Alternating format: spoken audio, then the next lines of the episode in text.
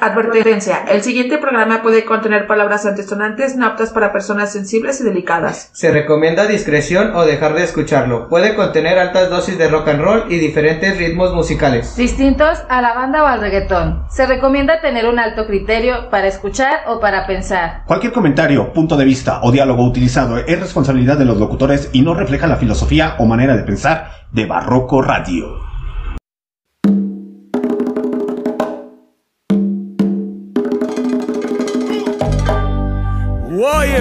¿Qué está pasando? Video cósmico.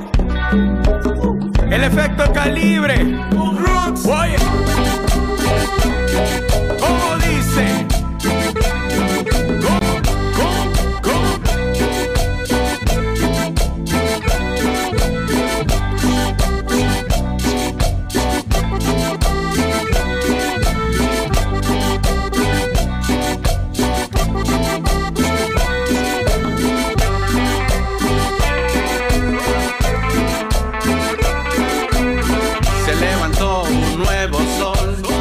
Solo duda en mi cabeza, tal vez una amnistía entre los dos y he el corazón. Tantos días, tantas noches yo pensando en ti, es una duda que no puedo seguir. Hay una lucha dentro de mi cabeza que me lacera y me hace pensar. Tal vez, tal vez hoy no fue un buen día para despertar. Es algo que no se puede controlar. Es la locura que existe dentro de mí, que nos tortura para coexistir. Si tú me dieras un poquito de tu amor, podríamos elevarnos hasta el cielo azul. My Lord, dame un poco, poco de tu amor. Wow, wow, wow, wow, wow. Se quedó, se quedó. Si yo estoy aquí, ¿en dónde sale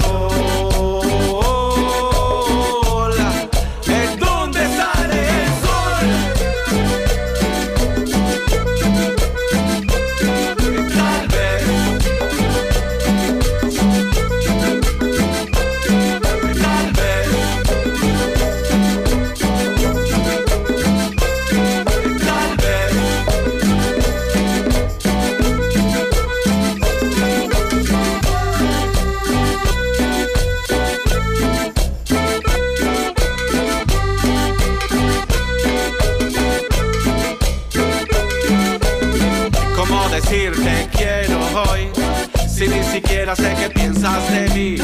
La duda pesa desde que te conocí. Quiero tenerte y abrazarte solo a ti. Tantos días, tantas noches yo pensando en ti. Es una duda que no puedo seguir. Hay una lucha dentro de mi cabeza Que me lastima y me hace pensar Tal vez, tal vez hoy no fue un buen día para despertar. Es algo que no se puede controlar. Es la que existe dentro de mí Que nos tortura para coexistir. Si tú me dieras un poquito de tu amor Podríamos elevarnos hasta el cielo azul love, y darme un poco, un poco de tu amor wow,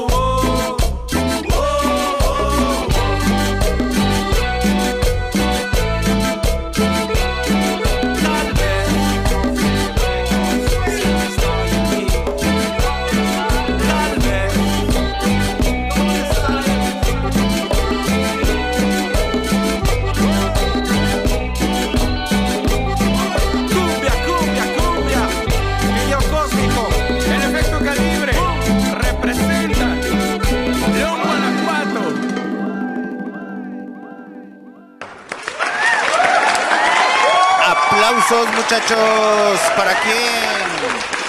Para lo que acaba de soñar. De soñar.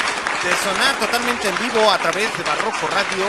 Para nuestras repeticiones a través de Spotify, Google Podcast, Anchor, Deezer Music, Amazon Music y Tuning Radio.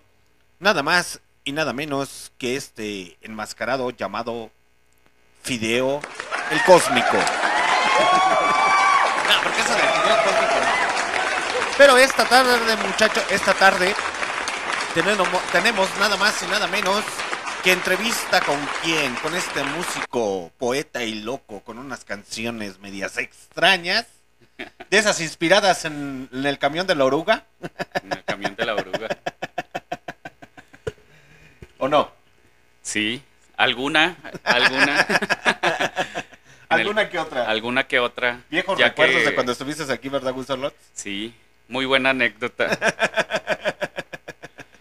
Él es. Ah, ¿Ya no vives en San Juan Bosco? En, En la Las joya. Joyas? ¿Ya No, desde esa vez que me dijiste, dije, me tengo que cambiar de aquí.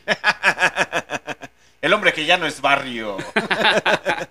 El hombre que se cambió a zona fifi. Nah, Bueno, te diré. está tranquilo. Él es el señor Gus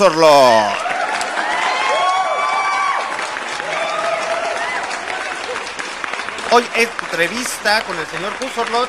Este. Ya bien, güey. Este 16, dieci- yo diciéndole que era 19 a la gente de Facebook. Este 16 de abril del 2023 a las 2.23 de la tarde, hora del centro de México. Empezamos la pinche entrevista, pero antes.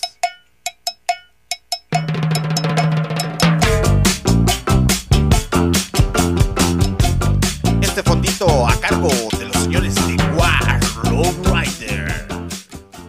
Y así arrancamos esta entrevista con el señor Gus Orlot.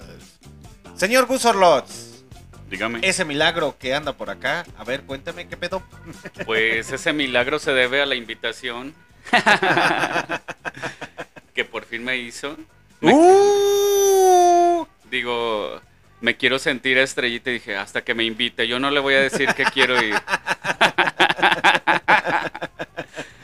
Te quisiste sentir estrella de Rockstar. Sí, así es. Como muchos, dije, pues yo, yo ¿por qué no? No digas nombres, bueno, sí los dices. Guiño, guiño. No digas nombres. Guiño, Ajá. guiño. Sí, no, claro, nadie. Nadie de aquí de León. Nadie de aquí de León se siente rockstar. Ajá, todos son bien humildes. Gus Orlot, música emergente, originaria de León, Guanajuato, México. ¿Qué has hecho de tu vida? Cuéntame.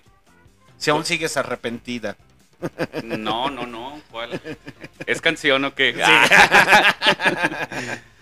Este, no, pues nada, nada, siguiendo en la música, poco a poco dándole al proyecto. Este, posterior a esa entrevista sacamos algunos sencillos y en noviembre sacamos el álbum completo. Ya sacaron el álbum completo. Ya para plataformas digitales en Yo pensé que noviembre. físico, güey. No, ese todavía no, digo, es- hay que hay que tener más gente que sí lo pueda comprar. Pero en los eventos, güey, ¿lo puedes vender? Sí, así es. Este, luego estuve un tiempo buscando maquilador aquí, pero no encontré a nadie. Este, solo en la Ciudad de México, pero luego he tenido como que esa a, a raíz de esa malita fama de Facebook y todo eso de saber dónde mero hacerlo. Entonces, no sé, todavía estoy un poco en busca de con quién maquilarlo, también porque luego las cantidades para uno como artista emergente no son no son tan altas y no encuentras quien te los quien te te los- haga un menor número de, de- de discos. Entonces por ahí hay que estar estoy ahorrándole estoy buscando para poder ya este buscarlo en formato físico El formato físico y encontrar el diseño y todo ese Ajá. cotorreo. correcto A ver, ahora sí, fuera de bromas y ya un poco más, más formal. ¿Qué tipo de música tocas, carnal? bueno después de tanto buscarle y después de varias veces que me han hecho la pregunta Sí, güey, es que está medio psicodélica tu, música- tu rola. toco música alternativa Aplausos porque ya se definió. Es el, el alternativo. El Gusorlot ya es el alternativo. Entonces, continuamos con el cotorreo. Gusorlot, ¿cuántas presentaciones has tenido desde el tiempo de la entrevista? A ver, cuéntame, vamos empezando el que fue hace como un año Eh, Pues sí, han sido varias. Este, las del año pasado, la neta es que no me acuerdo muy bien. Me hubieras mandado el itine- itinerario de las preguntas para, para poderme acordar, pero sí, tu, sí tuvimos, eh, estuvimos activos el año pasado. Ajá. Este, y este año también empezamos muy activos, que son de las que sí recuerdo y que te puedo platicar un poquito. En enero estuvimos en el, en el Apollo Fest, en el Hikuri. eh, luego estuvimos en el Café de Nadie en febrero. En marzo estuvimos en el, en el Festival de la Calle. Es- este, este viernes pasado, bueno, uno antes tuvimos una participación con los camaradas de Tu Yonky Monkeys, que es también banda súper recomendadísima, en el Parque Metropolitano. Me invitaron a participar en una de sus canciones. Y este el viernes pasado estuvimos en el- nuevamente en el Café de Nadie, al lado de proyectos de la Ciudad de México, de Aguascalientes y de aquí de León. O sea que sí le has estado poniendo poquito a poquito de tu granito de arena al, al cotorreo para salir adelante dentro de la música. Sí, sí, sobre todo este, en la parte de, de estar activos y en eventos que realmente dentro de la ciudad creo que son foros, que, por ejemplo el Hikuri no lo habíamos visitado, era de los bares del centro que nos faltaba, el Café de Nadie igual y ya estuvimos en dos ocasiones, este, el Festival de la Calle pues la neta está, tiene muy buen impulso y la verdad está súper bien organizado. Este y la y, y pues el colaborar con artistas de ya de otras ciudades que vienen aquí a la, a la ciudad pues también te da eso y sobre todo eh, paso a paso siendo constantes para estar activos dentro de esto. Perfecto. Dice aquí este Rome GTZ. Llegó el latoso. Saludos a mis artistas. Ah. Pinche Rome. Ese muchacho también es buen pedo. Es cantante de rap, originario de aquí de León, Guanajuato. Y literalmente le gusta hacer colaboraciones. Ah, qué bien. Sus beats los baja de YouTube, pero ese es otro cotorreo. Perdón, lo tenía que decir, Rome. Discúlpame, güey. Tú tuviste la culpa. Rome, te presento al señor Gusorlots. Trae, eh, espero que usted vayas a escuchar a MixLR, las rolas que trae el señor Gusorlots, porque te vas a sacar de onda y vas a decir, ah, no mames, que eh, sí es muy alternativo lo que él trae, está muy drástico, porque no está enfocado ni en el rock, ni en el rap, ni en el pop, ni en diferentes géneros, pero al momento de que lo unes dices, oye, se escucha muy, muy, muy, muy original y muy bueno. Sí, así es. Así es, este, una de las cosas que yo les aseguro a la gente que cuando me da la oportunidad de, de presentarles mi música es que una cosa sí está segura, que no se van a aburrir, porque ninguna canción es igual a la otra. ¿Por qué? Porque toda, eh, mi música, digo, igual, a, a raíz de esa pregunta empecé como que a sacarle una definición a lo que era mi proyecto.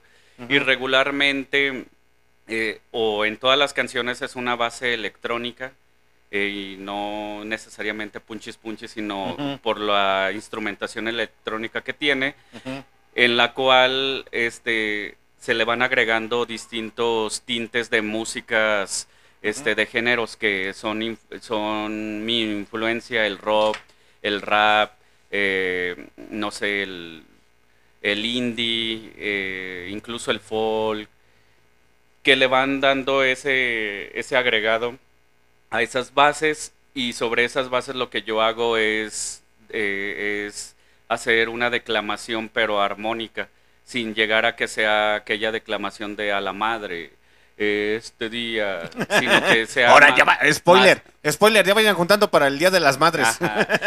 Que no sea más canta que, que sea más armonizado, más cantadito, pero sin llegar a ser eh, como tal una canción, este, o algo cantado como tal, como una canción popular. Y la, y, y la otra parte es que va como tirado hacia el rap, hacia el, el que yo esté rapeando, pero sin que también se pueda concretar esa parte. Entonces, como que todo es una mezcolanza de, de todas mis influencias, pero que lo llevo a un plano diferente a lo que a lo que está sucediendo o, o de una canción popular. Ni siquiera en mis canciones o en la mayoría sigo como que las estructuras de una canción popular. Simplemente hago versos y me gusta cómo suenan y los voy estructurando para que queden dentro de una base. Y creo que eso es lo que hace diferente al, al proyecto y que por ende cada canción tenga un mundo diferente. Ah, ya, ya, ya, ya, ya. Dice por aquí el Rome GTZ. Colaboramos, siempre se aprende algo nuevo. Borracho pero buen muchacho, comandante. Yeah. Es que es borracho, güey. Ah, sí. Él dice que es alcohólico, pero nosotros todos lo vemos como un borracho indisciplinado. Pero en fin, Muy es- bien. el Rome GTZ es un cantautor, como lo vuelvo a repetir, de rap originario de aquí de León. Y en ocasiones le gusta aprender de la música emergente, le gusta y de antemano. Él, a él no le tiemblan las shishis, bueno, nomás cuando lo regaña su señora y su mamá. pero no le tiemblan las shishis a hacer colaboraciones con nuevos músicos dentro de, de cualquier escena. Eso sí es lo único que tiene el Rome. Pero sí, es, eso sí, es borracho, pero buen muchacho. A ver, eh, si nos puede, si me puede sacar de la duda, este, toca con Corpus Corban, algo así. No, ¿No? no, no, no, es cantante de rap, güey. Ah, sí, es que creo que sí lo he escuchado. Al Rome, Rome Sí, GTZ. sí, sí, incluso a lo mejor hasta soy también fan destacado. Es, fan destacado en Facebook del Rome GTZ. Sí, la verdad es que eh, sigo mucho la, la escena de lo que sucede aquí en León y te digo, una de mis influencias es el rap, del hip hop. No te voy a poder hablar de grandes exponentes porque la verdad es que no me interesan, pero sí escucho mucho rap local. Este, tengo varios amigos que son buenos raperos de aquí de la ciudad y que por ende pues me he metido en ese mundo y hay también un chingo de gente valiosa. Mm. Oye, eh, oye, Gus Rot, y entonces, ¿cuánto tiempo tienes ya con tu proyecto, ya formalmente? Formalmente, este, con Gus Orlos tengo desde el 2017, eh, ya de manera oficial, este, y fue formal desde el principio, pero este, no le tomé como que la importancia como era, era más la inquietud de tener un proyecto donde yo tuviera música en plataformas digitales, pero a través de los años, este, algunos comentarios chidos de gente me han hecho que me meta más y ya más en forma fue en el 2020 cuando decidí ya meterle un poquito de más de ganas a, a hacer algo por el proyecto. Y de ahí creo que no he parado ningún año, siempre ha sido constante. Al principio pues, eh, fue en épocas de pandemia, entonces lo que se podía era sacar música, este, y en el 2021 que ya, ya más o menos cuando se pudo, fue cuando pude realizar mi primera presentación como Gus Orlos en Guanajuato. Ahí fue mi debut, en un evento de rap, por cierto. Y la gente del rap se quedó sacada de onda y, y ese güey sí es rapero, güey, Simón, güey. Sí. Pero se fue, como que se fuma dos, tres pinches porros en sus rolas antes de... No, y el efecto contrario, yo creo, varios ya andaban bien marihuanos y se les quitó como que, ¿qué pedo con ese güey? ¿Eso sí es rap o qué es? Ajá. Sí, la verdad es que no es tan rap para el rap. Ok. Y, y oye, Gus Orloz, a ver, cuéntame. Eh, anteriormente traías a tu carnalito, ¿no? Sí, correcto. Y luego, ¿dónde anda el güey? Pues yo creo de estar dormido o trabajando. Ese es un muchacho que duerme o trabaja. ¿Ya, ¿Ya no anda contigo o qué? Sí, sí, fíjate que a raíz del, de que el, el proyecto de alguna manera ha crecido, pues ha demandado el que esté más gente. Este, al principio pues era yo solo y mis beats en, en los eventos.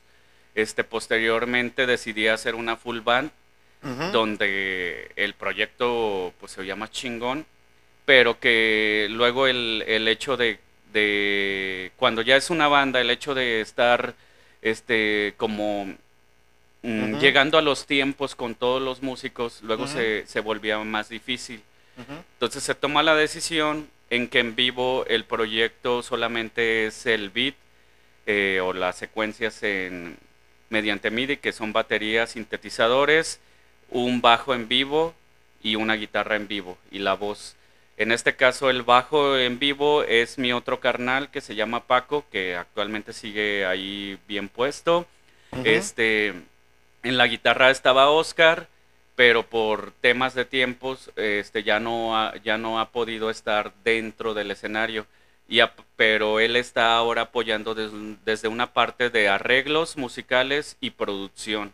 Entonces, eso es Ah. bien valioso porque al final esa, eh, esa parte eh, dentro de mi proyecto le damos mucho énfasis para en las presentaciones en vivo sonar bien y en las grabaciones pues ya ir mejorando de nivel. Entonces has ido mejorando poquito a poquito y Gus Orlot se ha ido abriendo poquito a poquito camino para el proyecto ya darle un poco más de forma, se pudiese decir, y puedan escuchar algo que en su momento a lo mejor no era tanta calidad. pero poquito a poquito lo han ido puliendo. Sí, correcto. Este, digo, yo pienso que la música que he sacado tiene la calidad necesaria para, para poderse escuchar en cualquier lado y que sea agradable a tus oídos cuando la pones en tu, en tu aparato de audio o en tus audífonos. Este, suena bastante bien, pero había sido producida por nosotros o por, o por mí solo. Entonces, creo que el colaborar con otras personas y que más personas se sumen a, a esa parte, creo que te va a llevar a un nivel y que ahora sí suene más a un estudio chingón o irnos a grabar a un estudio chingón, pero que haya las bases desde, desde el principio para que tanto en vivo como en estudio se escuche súper bien. Oye, y hablando de todo esto, veo que se incorpora a tus filas el señor Lenny. El señor Lenny de Somos Lenny de Inadaptados Inadaptados. ya está con nosotros. ¿Por qué le llegaste al precio? ¿Qué pedo? Sí, e- era demasiado caro, pero este pues, le pudimos llegar. Con una hamburguesa y una cerveza aflojó. A él le gustan las hamburguesas y las cervezas, entonces fue más suficiente, más que suficiente. Eso sí me la pidió de, de McDonald's porque del otro lugar creo que no quiere saber mucho. Spoiler ahí de con Inadaptados, que según eso, según eso, si están viendo y se meten a ver la entrevista, dijeron que iban a estar en mayo. No lo sé. No lo sé. Ya ves que aquí hay muchos músicos que se dan de Rockstar y a la mera hora de, no, déjame cancelarte, güey. Tengo Sí. un compromiso familiar. Pues ojalá y no, porque a mí ya me dijo que sí va a estar. ¡Ah! Comprometiendo como siempre a la gente. Sí, sí, este, ya habíamos tenido una plática hace varios meses Ajá. acerca de eso, pero igual como había alineación completa, que te digo, es bajo y guitarra en vivo, este, pues mm, no llegó a mucho. Ahora que mi hermano toma esa decisión, pues necesitaba un guitarrista. Y volvimos a tomar el tema y aceptó. Y la neta está muy chingón. El pasado viernes fue su debut. Creo que la parte que él aporta como músico y como guitarra este, le da eh, un soporte a, a- a la música que hago pues bastante buena. En los ensayos de verdad que me quedé maravillado por porque tiene eh, es es parte de eso que le hace falta al proyecto para irte irte solventando más y la neta es que suena bien chingón. Ha aportado en estos pocos en este poco tiempo un chingo y creo que ya haciendo ese ese equipo creo que vamos para para cosas mejores. Oh, qué chingón. Qué chingón, Gusorlot.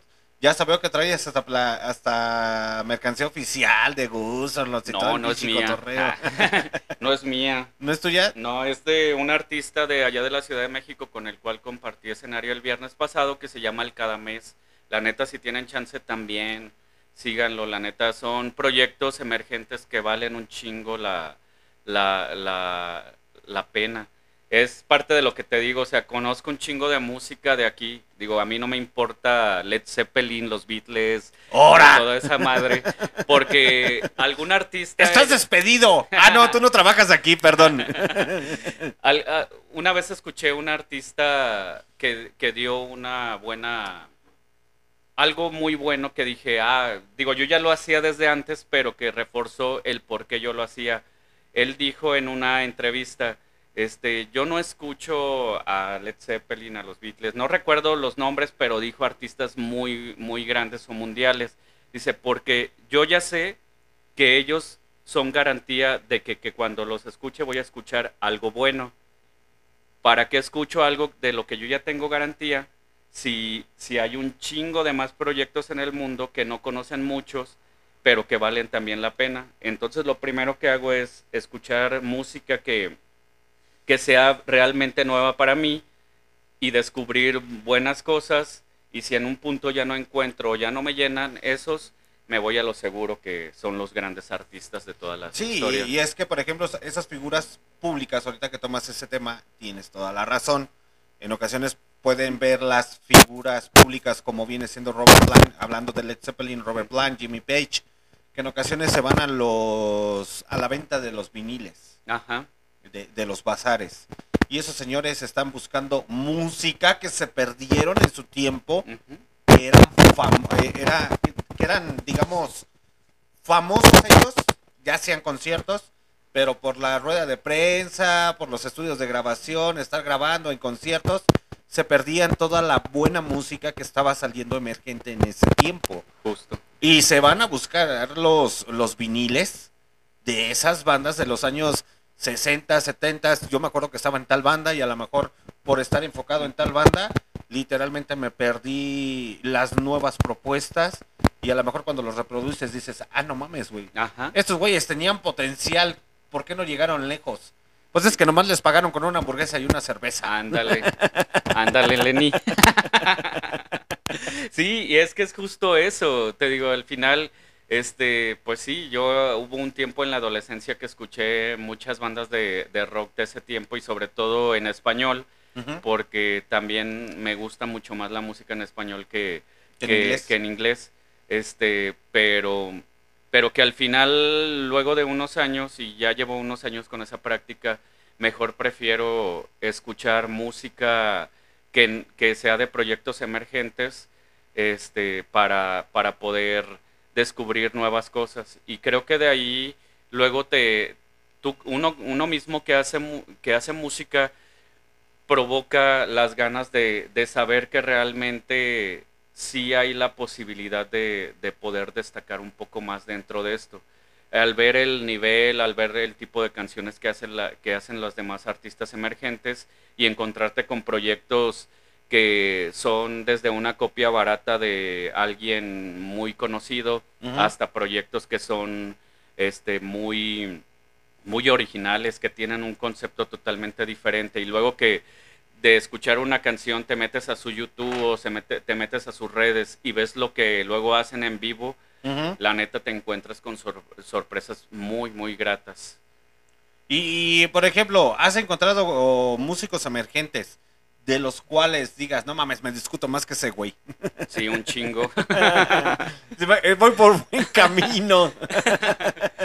Por eso sigo en la música porque sé que lo puedo hacer bien. Mejor. Nombres. No, no puedo decir nombres. Creo que cada proyecto hace las cosas a como, pues, no sé, a como Dios le dio a entender o algo así. Este, pero hay proyectos que están muy, muy bien definidos. Antes creo que tenías que seguir por un género en específico para poder llegar a un punto en el que pudiera sonar en, en varios lados. Y ahora muchos artistas se preocupan por tener un estilo propio y eso en la actualidad en muchos lados se agradece que sea de esa manera porque es como jalan. Y te digo, te puedo hablar de los buenos, pero no de los malos porque creo que no hay ninguno malo. Cada quien o cada persona que hace música la hace por, por algo que le lleva el hacerlo. Sea válido para una o para otras personas, pues no eh, es bien diferente. Entonces, tanto que sea bueno que sea malo, pues eso es muy, muy difícil de poder comprender en este ambiente de la música. Uno quisiera que, que eh, algunos de esos proyectos se esforzaran más porque tienen un tremendo potencial, pero pues sus intereses varían, entonces es lo que cada quien quiere. Les gusta más el desmadre, el cotorreo, Ajá. el despudre. Sí, podría ser una de las razones. Chale, yo quería la quemadera. No, no, Así, dame nombres. no, pura paz. Y ya después decirles así de que no se discuten y después vienen y así de, no, no es cierto, el chile sí la armamos.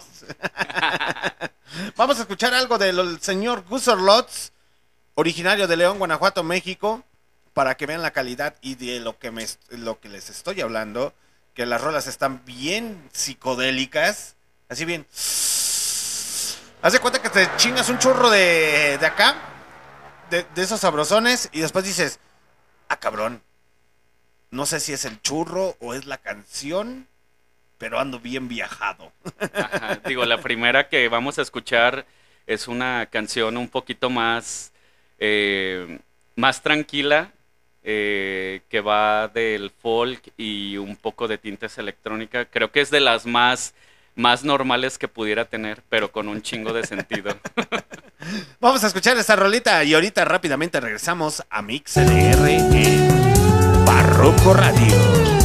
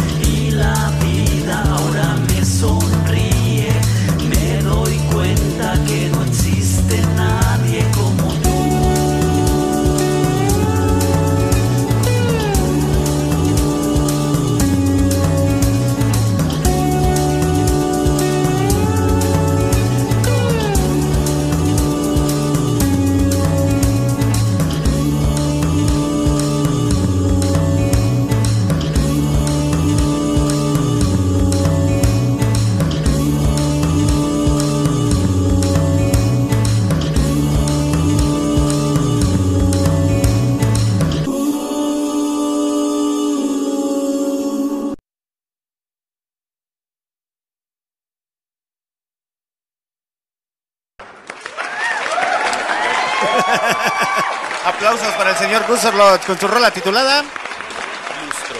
Lustro. Me estabas comentando que esa rola en el video sale Moni. Sí, ¿Quién así- es Moni, güey? Moni es mi esposa. Es tu esposa. Sí, Me acuerdo cuando lo- la tuve aquí apenas andaban de noviecillos, Sí, de manita así es. subida, de Sí. manita sudada. Sí, justo en noviembre del año pasado nos matrimoniamos, entonces tenemos poco de casados. Y no invitó Barroco Radio, ¿te fijas?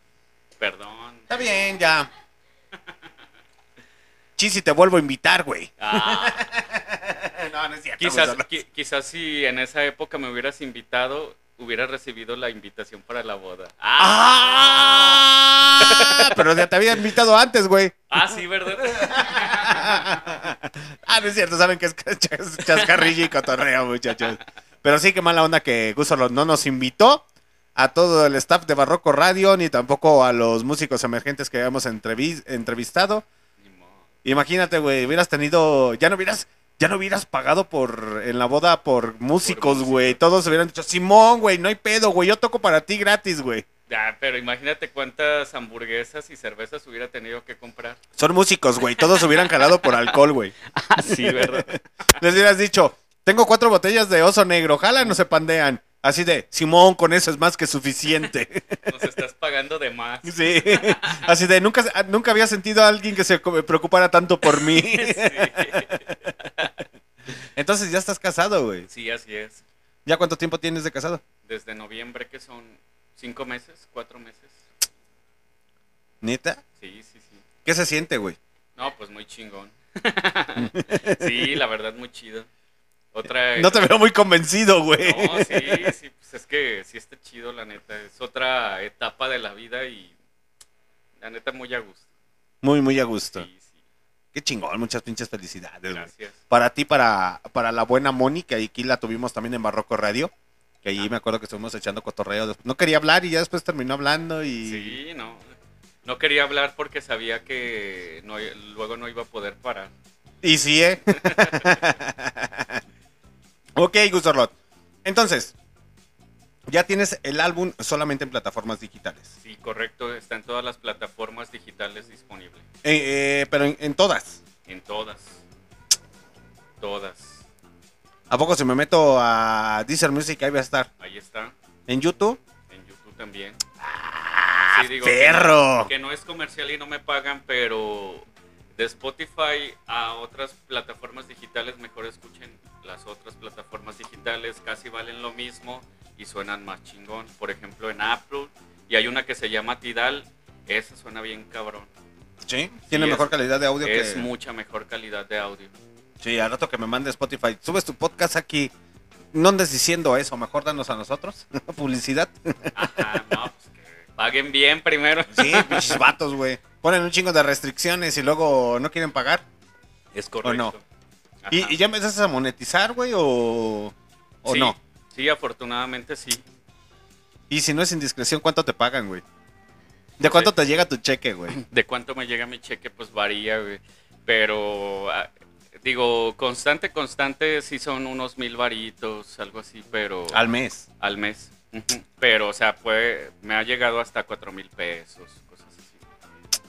Mami. Sí, sí, sí. Digo, es, un chingo de trabajo eh, el hecho de, de poderte posicionar luego en ese tipo de plataformas, incluso en Spotify, que por ejemplo, una de las cosas que, que yo he aprendido a lo largo de esto es que, por ejemplo, Spotify es como una presentación a tu proyecto. Toda la mayoría de la gente va a escuchar Spotify, por ende tienes que tener o tratar de hacer buenos números en Spotify, porque eso es a lo que tiene más acceso la gente. Eh, no solo en León, sino ni en México, sino en todo el mundo. Pero hay plataformas que te pagan de mejor manera, que son en las que sí es posible monetizar. Ah. Así, Entonces, ¿quién es el que te quién es la plataforma que te paga más, güey? eh, Tidal. Tidal. Ujú. Es la que te Tidal paga y más. Apple, y Apple Music. Sí, es que, por ejemplo, Spotify te puede pagar, no sé, no tengo bien el número, pero digamos, por mil eh, reproducciones un dólar, este, que creo que son más, pero digamos eso, este, y Tidal y Apple por 100 te pueden pagar un dólar. Entonces es mucho más fácil que, el- que llegar a esas reproducciones en otras plataformas y que te pagan un dólar que llegara a mil reproducciones en Spotify. ¿Pero te pagan por reproducción o te pagan por, eh, por seguidores, güey? Reproducción. Las plataformas son por reproducción. Cada que cada vez que una persona te este te reproduce es un pago que te, que te va a hacer la, la plataforma digital. Ah, qué chingón. Yeah. ¿Y, ¿Y eso el otro año todavía lo traías o apenas cuando empezaste a monetizar? No, pues ya tengo, yo creo que tres años monetizando. Lógicamente que al principio era un- mucho menos, pero luego ya este, cuando los algoritmos eh, te van agarrando, ya es este, como que mucho más sencillo. Te digo, pero depende de un, de un esfuerzo este, muy grande para que la gente eh, te empiece a escuchar. Porque, por ejemplo, de las cosas que yo hago es estar chingue y chingue diario. Y desde la gente que está en mi WhatsApp hasta la gente que me sigue, que estoy chingue y chingue, escucha mi música, ah, te dejo esta canción, esta playlist para tus para tu lunes, esta playlist para tu domingo. Y toda la gente, pinche latoso, ya puedes, deja Ajá. ponerle play para que no esté jodiendo. Y la neta sí, pero es que es así, es estar friegue y friegue, es estar así. Digo, no lógicamente con el hecho de, de hey, ah, escucha mi música o así, sino con el hecho de, de hacer algo atractivo desde una fotito bonita y dejarles el link de una canción, porque a veces esa foto eh, sucedió en un momento chido donde tocaste esa canción. Entonces, lo que necesitas hacer o necesitamos hacer como artistas emergentes es tratar de buscar esa conexión. Y te digo, Ah. y de, de paso va el comercial de aquí está la canción y la gente se empieza a meter. Entonces, eso, eso es diario y es un trabajo, pues te digo, de, de horas, este, si le sabes bien al Facebook y todo eso, pues en, en una media hora ya te editaste unas dos, tres fotitos o si tienes un video y sacaste el link y subiste una historia o hiciste una publicación y eso va sumando para tu proyecto. ¿Y te, te imaginaste alguna vez empezar a monetizar cuando las empezaste a subir, güey? Este, no, no, porque al principio el objetivo era otra cosa. Digo, de hecho, este, la parte de monetizar se dio en la pandemia, que ahí fue donde sí me propuse empezar a monetizar y que mi proyecto este, empezara a sonar. Eh, nunca ha sido por el lado de ser como que eh, quiero llegar a ser famoso así, sino por el hecho que me causaba, o que me causa, mejor dicho, el hacer música y la música que hago el escribir, el interpretar. Este, pues en- en- por ahí del 2020 fue cuando empecé a investigar y vi que era posible.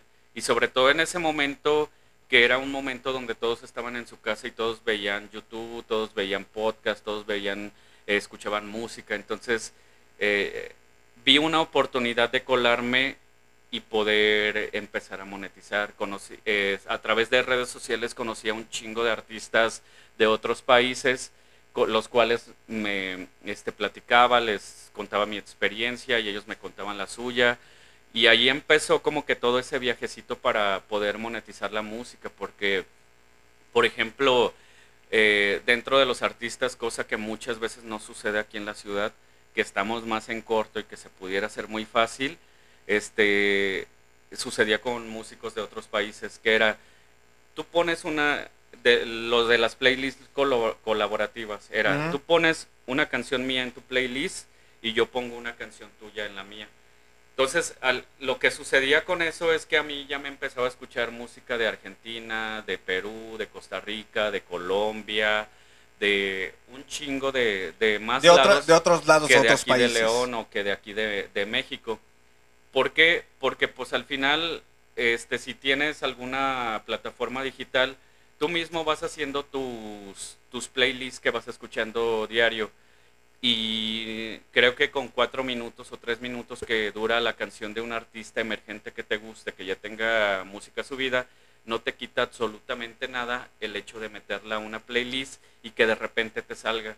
Pero al artista le va a servir un chingo porque va a tener un oyente más y ese oyente más eh, no necesitas grandes números de oyentes para que, eh, por ejemplo, en Spotify se vaya ligando hacia otros artistas. Sí, o sea, lo que hacen es crear un playlist. ¿Sabes qué? Si yo soy músico emergente, posteriormente a eso eh, creo mi playlist de artistas emergentes. Si tengo mi rola principal, pero de ahí más empiezas a escuchar las otras rolas de otros músicos o otros artistas. Es correcto. Y.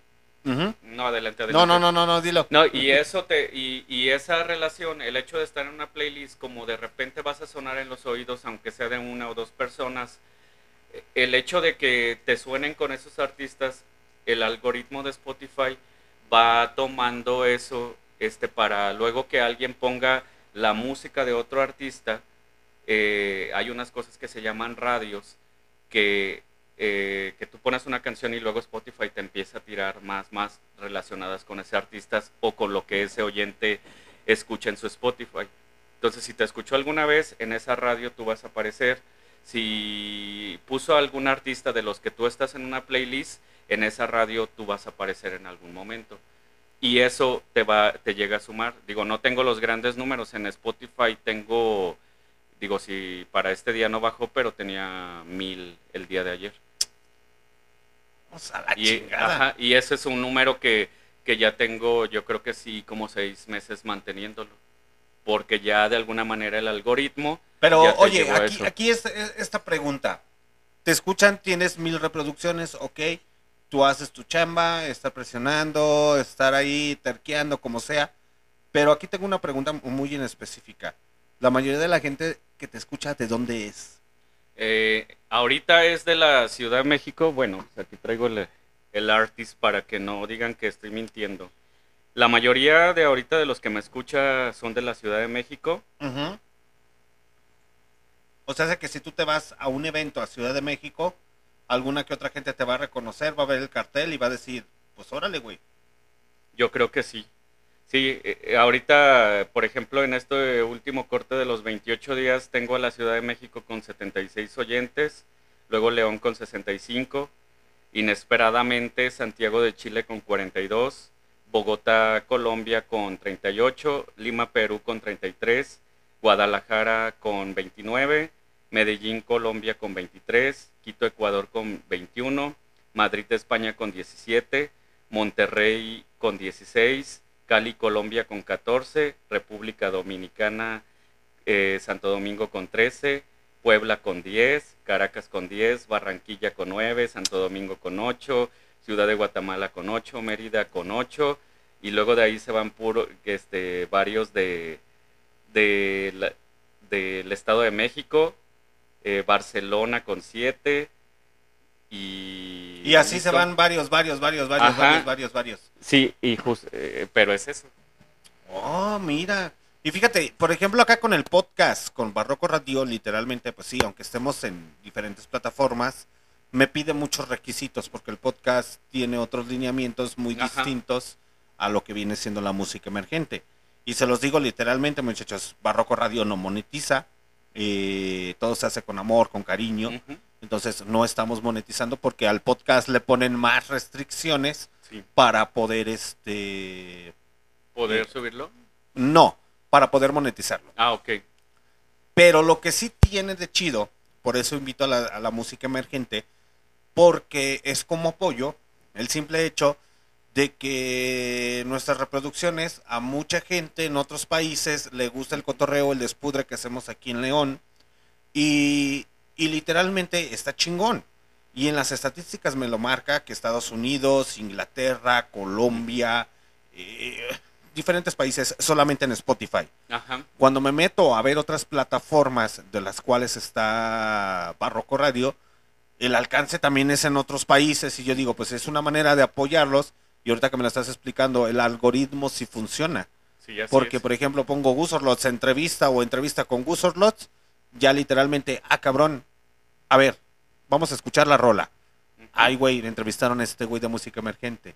Ajá. Y entonces eso te ayuda a la par para que puedas tener la- las reproducciones. Sí, correcto. El poder colaborar con podcasts, con, eh, con páginas eh, de estas que te, luego te hacen reseñas o cosas así, siempre para los artistas emergentes es bien, bien importante.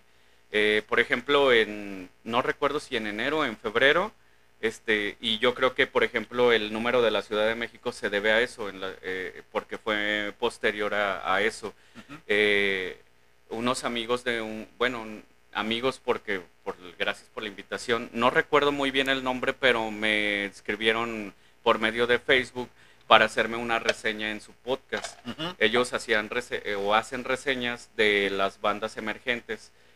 Entonces, este, a partir de que tuve eso, tuve un incremento en, los números de la Ciudad de México. Y no siendo un podcast, tampoco ellos tan escuchado o muy poco escuchado, pero, pero al final lo que sucede es que ese tipo de colaboraciones, te digo, te van a traer a lo mejor un oyente o dos oyentes. Ellos me escucharon, a lo mejor, no sé, son tres del equipo, por decir algo. Tengo tres oyentes en México, pero eso, lo, lo que escuchen esos tres oyentes en México, como escucharon rolas mías, se va a permear en los, en los demás artistas que ellos escuchan. Por eso se, se va haciendo la red. Eso es lo que sucede y por eso es tan importante sea el podcast que sea o sea la página que sea. Si te buscan o tú los buscas para que te hagan una reseña, el hecho de que de colaborar te va a ayudar y que tú también le, pues, les eches, eh, eches la mano como que replicando esas reseñas, agradeciendo, como que sea él viene y va, viene y va y eso te va a traer poco a poquito esos resultados. Sí, te lo digo porque cuando sacan trenos Gusorlots, eh, por ejemplo, los que salieron fuera de- del país, y lo digo, no, no, no, no así por acá, Ajá. que en cuestión a- a nuestro alcance a ciertos países, fue la entrevista con la banda de Ska, ¿cómo se llama? ¿Caníbal? ¿Caníbal? Caníbal Ska, ¿verdad? Caníbal Ska llegó a España, güey. Yo me saqué de onda porque se posicionó rápidamente en las plataformas a, a España. Ajá. Dije, ah, chingado, esos güeyes, ¿por qué llegaron a España? Caníbal Ska. Y a lo mejor Caníbal Ska de aquí de León va a decir, no mames, esa es pura mamada, pura pinche falacia, etcétera, etcétera, etcétera.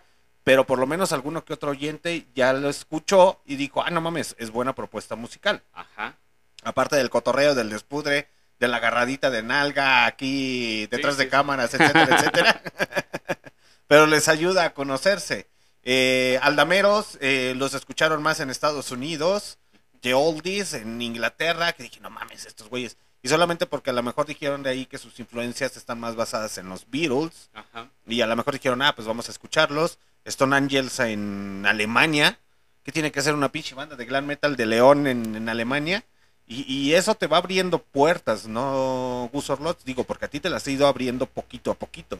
Sí, totalmente de acuerdo. Y, y te digo, o sea, no, no es obra de la casualidad y de la suerte el hecho de que, por ejemplo, los nombres que me mencionan suenen en, eh, eh, a través del podcast en uno en otro lado, sino es por el hecho de que existen reglas dentro de eso que si a lo mejor aprendes un poco a jugar con ellas, a lo mejor no al grado de destacar demasiado, porque pues también es una industria y la industria se maneja Con muy- reglas y muy diferente este, pero que puedes estar dentro de ese mar llamado plataformas digitales y que te puede llegar a dar buenos resultados. Pero tú como artista emergente tienes que buscar y tienes que investigar para saber aprovechar este un poco de todas esas herramientas, porque al final son herramientas para que tu proyecto destaque o no. Mm, mira, son cosas que yo, yo literalmente no, no, no, no des- desconocía. Y te soy honesto, porque pues tú bien sabes que mi área es otro pedo. Sí, así es. Esto lo hago hasta cierto punto más como hobby. Ajá. como hobby, entonces estar metido en este cotorreo, pues sí es, es muy, muy, muy distinto. Pero ahorita que me estás diciendo, ya sé por dónde les voy a, voy a empezar a picar piedra. Sí, sí, es que te digo, todo es posible. Te digo, yo en el momento que recibí mi primer pago de regalías, este, pues lo primero que hice fue irme a Ponme, comprar- eh, por unas caguamas me- me bien fui por frías. unas caguamas a celebrar y Aplausos, porque el Cusorlot, su primer cheque fue por las caguamas. Y al final ya lo debía, ¿verdad? Eso.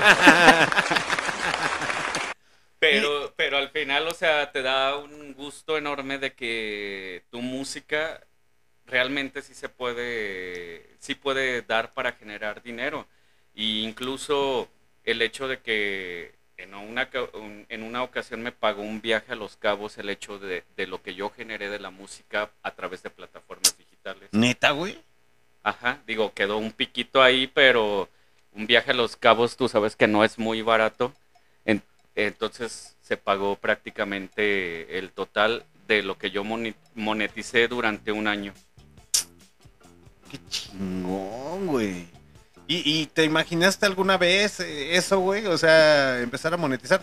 Me acuerdo aquella vez que te entrevisté, pues sí, estábamos hablando, eh, escuchen la repetición, muchachos, de la entrevista con Gusto Ross, de la primera entrevista. Ahorita son un, un poco de preguntas más específicas. Ajá, Pero, porque ya, ya, ya nos tenemos confianza. así es. Ya nos hemos agarrado atrás de las cámaras, las nalguitas, acá, beso y abrazo, etcétera, Clásico etcétera. en el Barroco Radio. A huevo. Entonces, pues ya hay un poco más de confianza. Pero Gus Orloz, realmente escúchenlo, muchachos. Gente de León, Guanajuato, gente que está conectada a través de MixLR, gente que nos escucha en las repeticiones. A lo mejor alguno que se aventó la, eh, la entrevista contigo va a decir, ah, mira, otra vez lo volvieron a tener. Eh, te pueden identificar, pero la gente que se va uniendo, pues a lo mejor es, eres nuevo. Cuéntanos como resumen cómo se forma Gus Orloz. Aparte de las canciones de la oruga, güey. Ah, ok. Pues mira, el proyecto Gus Orloz se forma a raíz de mi necesidad por escribir y expresar a través de la escritura. Creo que una de las cosas que más me sucedía a mí es que yo había estado, eh, creo que como en dos bandas como de covers, pero Ajá. bandas no que tocaban en bares, sino aspirábamos a tocar en bares este, porque pensábamos que pues, nos iban a pagar y todo eso. Eh, en, la- en las dos se quedó más, que, más en ensayo que en lo que pudimos tocar en algún bar, pero desde ese entonces yo tenía la inquietud de, de hacer mi música propia. Y de hecho eh, yo proponía que can- con la última banda que tocáramos alguna canción propia. Y les llevé canciones y me dijeron, no, los covers son la onda, por eso odio tanto los, la- los que, eh, no a los músicos. Oye, ¿y si te piden la de la trabajo". planta, güey? Este, no, y si me la pidieran, eh, les diría que no la traigo. Avientas el micrófono y así de, ya me voy. Digo, una de las sirven, es que es algo bien diferente el cover a hacer una canción, una versión de alguna canción que te gusta. Ajá. Y hay muchos eh, que se dedican a, ¿A los covers? los covers y pues es muy respetable su trabajo. Yo no concuerdo con tocar covers. Concuerdo con la parte de poder tocar una versión de alguna canción que ya está. Entonces, como no nunca pude integrar realmente una canción mía o de alguien más o propia a esos proyectos, lo que yo hice fue empezar a escribir. Hice mi, eh, hicimos nuestra primera banda, bueno, a la par, mis hermanos hicieron su primera banda, donde sí tocaban música original, y regularmente donde tocábamos era en el patio trasero de la casa de mis papás. Eran buenos fiestones, ¿por qué? Porque yo llevaba mi banda de covers, ellos tocaban, invitábamos a algunos amigos raperos, invitábamos un chingo de gente y se ponía verdaderamente chido Y no cobraban. no cobrábamos, era el hecho de, de vamos a cotorrear, este, en alguna ocasión hicimos en algún salo- saloncito una de cobro y pues nos fue mejor que, que trabajar en un bar. Digo, este, tocar en un no, bar. perdón, es que como siempre les pagan con, con tres aguas y a veces si es que si es que el gerente o el dueño quiere una hamburguesa y una cerveza, porque pinche famita de la gente de los bares de aquí de León, Guanajuato, así como que es que no me llenaste, carnal, entonces ¿para qué chingadas madre le abres la puerta, güey? ¿Sabes qué? No abro la puerta a la música emergente y punto, se acabó. Ajá. Y luego literalmente, literalmente mi Oscar me abrió, mi carnal, el que estuvo pues, me abrió, me dijo, tú ya no tocas con nosotros, porque la idea de esa banda si era música original, pero que hubiera una voz femenina, que la voz fuera principal femenina. Te hubieras puesto una falda, güey. Eh, no, lo que pasa que yo no sabía eh, como que cantar. mm, Ah, yo pensé que ibas a decir, es que no sabía qué faldita me, me quedaba Ajá. bien. Las faldas como quiera, pero la cantada no, no era no era como que como tal parte de mí. De hecho, hasta la fecha, eh, una de las cosas que yo le decía a mi hermano, le digo, es que si yo cantara bien, así bien bonito, sería como la mayoría. Porque hay un chingo de gente que canta bien bonito, pero hay otro chingo de gente que canta bien bonito. Y te pierdes en ese mar. ese no era ni la mínima intención que yo tenía. Desde el principio yo buscaba como que dar un sentido al- a, a la interpretación de la canción que yo iba a hacer. Entonces, este, me abren y lo que yo hago es hacer canciones. O sea, no me abrieron en, en mal pedo. Ujú. Este, fue así como de, es que queremos hacer esto y esto. Ah, Simón, no hay pedo. Entonces yo me pongo a hacer música eh, en la computadora y empiezo a hacer beats. Y yo quería hacer canciones normales de los géneros que me gustaban, que por ejemplo mi género favorito es el indie, pero no me salían, me salían cosas bien diferentes, bien raras. Entonces, lo que, pero que no me desagradaban para nada, que yo decía, ah, cabrón, bueno, a ver, entonces sobre esos beats que yo hice, empecé a experimentar, saqué mis letras, las empecé a, a ingresar dentro de, de las A moldar para lo tuyo. Ajá. Y modifiqué los beats y a- de, de tal forma que para mí ya sonaran de una manera que estaba chida. Este, entonces, pues a- empecé primero así, las grabé, las mostré a la gente o a varias gente y pues, ah, Simón chidos. Y Nomás clásico- así de, toma tu like. Ajá, clásico. Les mandabas el, el mensaje y el típico visto. Ajá. Entonces lo que, lo que, digo, eso para nada me agüita. Se me hace una tontería quien toma eh, el comentario de una persona que le dice, ah, no, es que nomás me estás dando el avión, güey. No hay otra manera. La gente cercana, este, al principio no te va a apoyar y no te va a decir, no, Simón está bien chida y no va a ser profunda este con respecto a lo que a lo que tú le estás preguntando simplemente va a decir ah Simón síguele está chido pero eh, y así me sucedía al principio pero pues tuve algunas presentaciones donde toda la gente se quedaba No, y- rara y, más aparte de eso, bueno, tus intereses, etcétera, Ajá. los gustos de cada quien. Entonces tuve algunas presentaciones con esas primeras canciones que hice y toda la gente se quedaba así de qué pedo. Y el, y el hecho de ver a, gente que se quedaba, qué pedo ese güey que está toca, es, que está cantando, que está diciendo, qué música es esa, eh, a mí creo que fue lo que me abrió las ganas de seguir porque dije, quiero generar esa pinche reacción en más pinche gente. Porque se siente bien chingón, bueno, al menos para mí se siente bien chingón que no te entiendan, sino que hasta que ya lo repiten y están como que ya dicen, ah, sí está chida, o no, esta vez de la chingada, pero los haces pensar un poquito. Y eso para mí es bien importante. Entonces, es ahí donde empiezo a generar más canciones, más canciones, estoy hablando como del 2015, 2016. Y en el 2017 es donde subo mi primer EP a plataformas digitales, pero con esa idea de que el proyecto, no, que no, no como seguir como un proyecto musical, sino con, por el hecho de tener mi música en plataformas digitales y que cuando yo fuera un viejito pudiera juntar, porque seguramente seré de esos viejitos, de que, a ver, nietos, o a ver, vengan y les voy a platicar de lo que yo era de joven. no, pero- sí, es es que ya, ya en la anterior entrevista nos habías dicho que tu papá, algo Ajá. así, ¿no? Mis No, abuelos, ajá, Sí, no recuerdo que eran músicos o eran jugadores, algo así. de fútbol, ajá. de fútbol y que yo también estuve en los curtidores, en el equipo León y así. ¿Y las fotos? ¿Dónde está? Entonces era esa parte de, de tenerlo así. Pero pues la necesidad fue a, mayor después de sacar ese EP. En el 2018 creo que no hice absolutamente nada. En el 2019 saqué dos sencillos. Este, porque me gustó el hecho de escucharme en plataformas digitales, me, me gustó. Este, y en el 2020 es cuando ya, ya decido como que profesionalizar un poco más el proyecto, primero a través de plataformas digitales, a, través de, hacer un poco más sólido la parte de las páginas de redes sociales. Investigo y aprendo, en el 2021 se viene la oportunidad de tocar, 2022 igual de tocar en algunos bares, que al final en Guanajuato, en el 2021, este, que toco,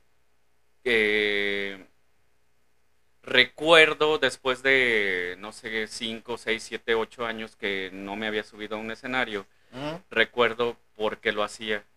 y la parte de estar en vivo en un escenario, sea el escenario que sea, sea para una persona o sea para las que sean, eh, es lo que puedo decir que me hace seguir estando en la música. Ese, eso que se siente está bien cabrón. Es indescriptible, parece que hay mucha energía, parece que hay mucha adrenalina, parece que hay un chingo de cosas en un mismo escenario y que si logras controlarlos de tal manera, te van a hacer que tú, eso que tú estás sintiendo positivo a la gente lo reciba de esa manera y haya una comunión bien cabrona.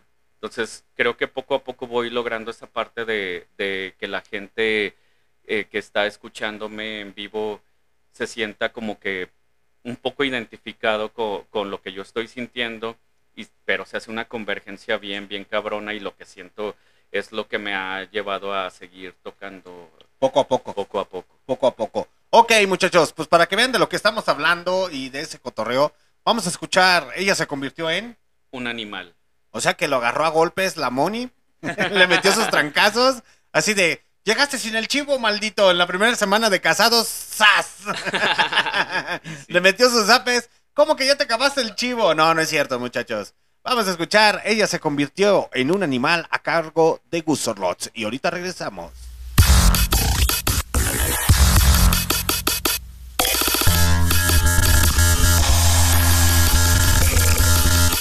Laberintos proclamó en días de primavera, terrible naturaleza.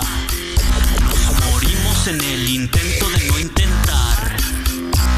En días de indeleble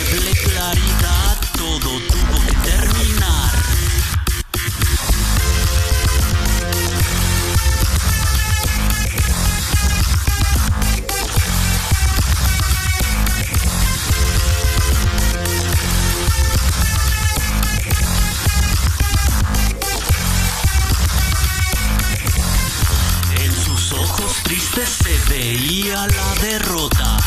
En su mente herida divagaba sin salida. En su corazón la sangre hervía. Todo en su interior se descomponía.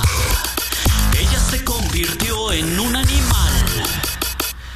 Nocturno asesino serial, de presa pasó a cazador, ya nadie la pudo parar. Ella se convirtió en un animal. Ya nadie la pudo parar.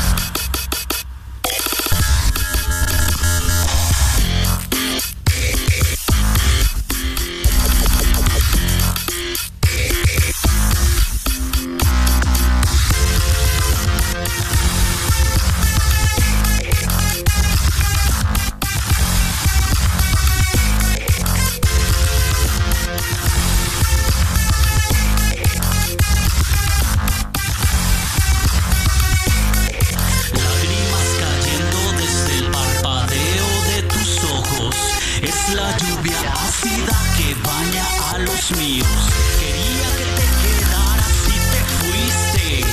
Quería que esperaras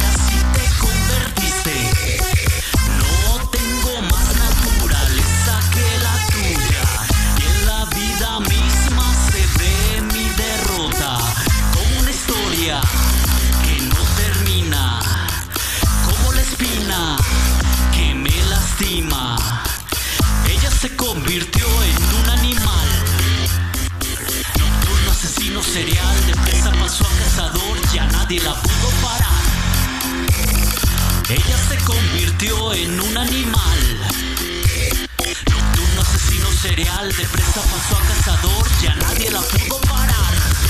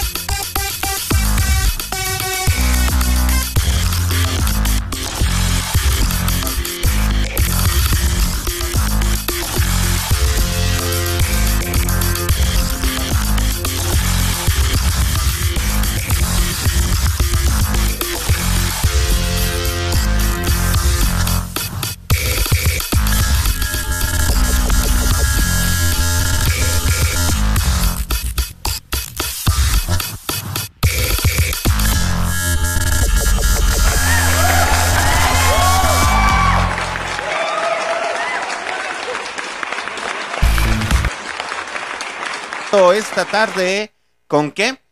Ella se convirtió en un animal. No te están diciendo a ti, Moni, no te, no te sientas ofendida. ¿Cómo nace esa canción?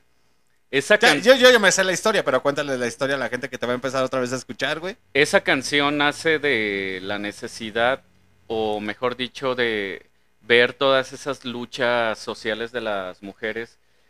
Mm, digo, a mí mi mamá me educó de muy buena manera y creo que eh, le dio un muy buen soporte a mi papá en esa parte de la, de la educación a los hijos. Y mi mamá es, es muy, fu- es muy fuerte, es de carácter y así.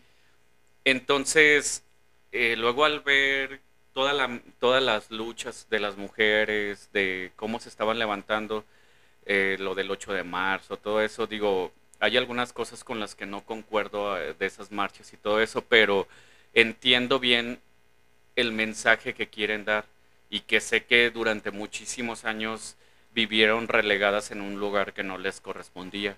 Creo que en mi círculo cercano este yo veo que esa eso pues ni existe. Entonces el hecho de darle el lugar que corresponde a la mujer eh, que de eso habla esa canción. De en realidad habla de de un güey que está sufriendo por una mujer este por el hecho de que la mujer dijo yo aquí Hasta aquí. soy ajá. Yo aquí soy y que se funden en, en todo ese en, en todo ese discurso de, de, de las del feminismo de todo eso que creo que es muy válido y es mi manera de rendir tributo a toda la fuerza y energía que tienen las mujeres en la sociedad la importancia que ellas tienen o sea básicamente si una mujer no existiera pues una sociedad no sería posible No, y nosotros no existiéramos, güey. es correcto Ahí cuando sacan la mamada de que, no, pues es que no necesitamos al hombre, las mujeres podemos solitas con todo. También hay que ser conscientes sí de, Justo. ¿estás segura? Es que ju- justo es esa parte, eh, el hecho de, de dar el lugar que cada persona o cada, eh, sea como se defina, tiene, eh, creo que es lo más importante. El hecho de no es posible ni que uno ni otro exista y la vamos a librar. Tienen que existir los dos, hombre y mujer. Y, y si tú entiendes esa parte, todo va a fluir chido. Todo, todo va a fluir chido porque cada quien sabe cuál es su lugar dentro Cada de la quien sabe, sociedad. sabe tomar su papel Ajá, dentro de esta humanidad. es correcto. O mejor dicho, de esta, so- de esta sociedad. Digo, sociedad, perdón, discúlpenme. Discúlpenme, es que son muy disciplinados ustedes, entonces. Pero continuemos con el cotorreo y el despudre porque se puso medio serio acá con el señor Gus. Sí, perdón. Tiendo a hacer eso.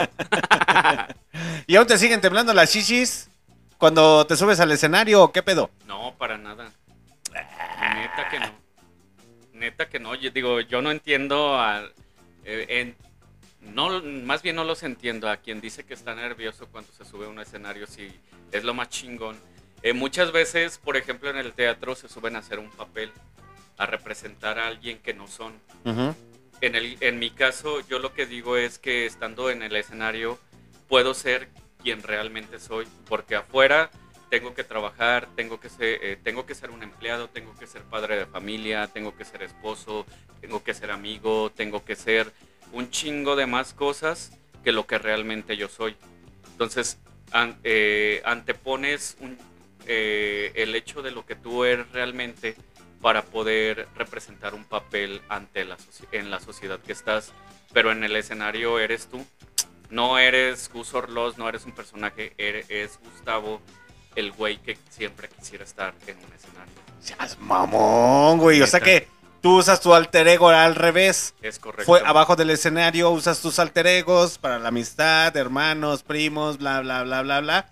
Y afuera, y adentro, y en el escenario eres realmente tú. Sí, es correcto. Es, y no es que sea fingir o, o ser hipócrita, es el hecho de que estás dentro de una sociedad y cada persona necesita cosas diferentes de ti.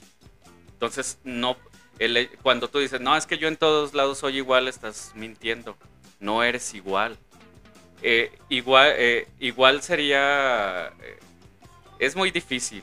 Siempre tienes que actuar de una de otra manera y eso no significa que seas este, que estés, que seas te digo, hipócrita o así. Simplemente es parte de lo que te está pidiendo la sociedad para poder llegar. Sí tienes que mantener tu esencia y tienes que mantener tus valores, tus principios y todo eso, pero siempre vas a actuar de una de otra manera de acuerdo a la circun- circunstancia Circunstancias, o personas con las que te Con encuentres. las que te encuentres. Este, pero en el escenario eres tú. Gus Entonces, eso ¿y no- cómo te pueden seguir en redes sociales? Así como Gus Ort, los, o sea, G-U-S-O-R-T-L-O-Z. Sí, porque yo lo escribía mejor el Gus Orlots primero con Z. y, y a ver, ¿eh? Gus, Gus, Gus Orlots. Así es que el nombre pues es básicamente todo mi nombre, Gustavo Ortega Lozano, y solo tomas las tres primeras letras y con Sí, eso. punto, se acabó. Ajá.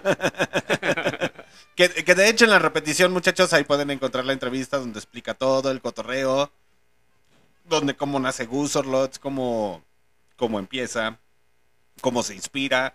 Ahí van a escuchar a su carnalito hablando.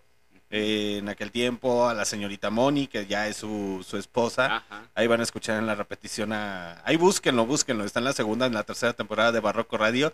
Se van a cagar de la risa porque van a decir, no mames, habla muy serio ese güey. No, si supieran en la segunda temporada cómo se hizo, Sí, así es. cómo se hizo el cotorreo y el después de con el señor Gus, no, sería otro, otro, sí. otro cotorreo.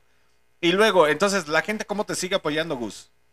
Pues la gente, igual que a la mayoría de los artistas emergentes, apoya de la manera de que cuando uno, nos, uno se presenta en algún show aquí en la ciudad, este, pues yendo, está, está bastante chido.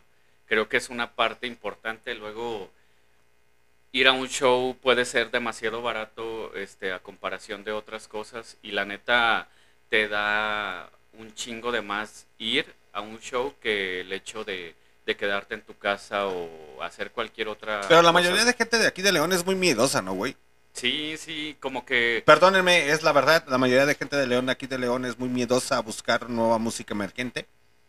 A, Sí. pa- a comparación de otras ciudades, otros es- estados. Sí, creo que en otros lados es más natural el hecho de, de escuchar este música emergente que aquí en León. Creo que aquí en León este hay otro concepto de, de la música y que yo, yo creo que poco a poco se va a ir o se está abriendo porque sí lo he visto que tanto en las bandas que hay actualmente este pues van surgiendo un poco más y un poco más y eso al final eh, puede llegar a causar un cierto revuelo que haga que personas que no les gustaba eh, la escena emergente de León volteen a verlo y en un momento se den este Ese boom. ese, ese, eh, sí, esa vuelta de cita por los shows o que escuchen en plataformas la, la música, este, que al final una de las cosas que está bien chingona y que siempre recomiendo es, si tú tienes tu playlist personal, mete una del artista emergente que te guste, este, porque al final el hecho de que tú escuches este, música de la que te gusta y luego que de repente te, salga la de algún eh, amigo o artista emergente que tienes, te va a sonar distinta al hecho de que si la escuchas solamente eh, solo a ese grupo. Pero yo creo que es más que nada egoísmo, ¿no? Que en ocasiones no se dé eso. Como que sí creo que alguno que otro sí ha de pensar en hacer eso. Pero a veces también... ¿Crees que realmente existe una competencia aquí en León de música emergente que se hace de envidia? Pues mira, en mi círculo cercano de personas que conozco de la música, la neta es que me ha ido bastante bien. No he visto así, digo, me llegan muchos rumores y así que no puedo afirmar ni mucho menos, pero si es No así, tengo pruebas, pero tampoco tengo dudas. pero si es así, pues qué luchas tan más pendejas. Este, creo que en lugar de competir, eh, debes de contribuir y no, no para otros proyectos, primero para tu proyecto, porque a veces te peleas a lo mejor con alguien y realmente lo que tú estás haciendo está de la chingada. Entonces te preocupas más por pelearte por alguien en lugar de hacer algo por ti que realmente te salga. Lo que sí he visto es que mm, la mayoría de, lo- de los proyectos este, si no son como que tus amigos o tus compas, eh, jala nada más para ellos. Y el hecho se ve en la parte de, que aparte en los shows, este, aparte de ser artista, también tienes que ser público. Ujú. Y mucha gente solamente toca y se va. O llega Ah, no, cuando va sí, a es tocar que y así. Es, Entonces creo que eso es lo más mediocre de un músico emergente, el hecho de, de tocar y me voy, tocar y me voy. Sí, de, de hecho, spoiler muchachos, el segundo aniversario, dijo Gustavo que sí iba a estar. Pues si me invitan, Ah, ¡uy! el ofendido, el indignado.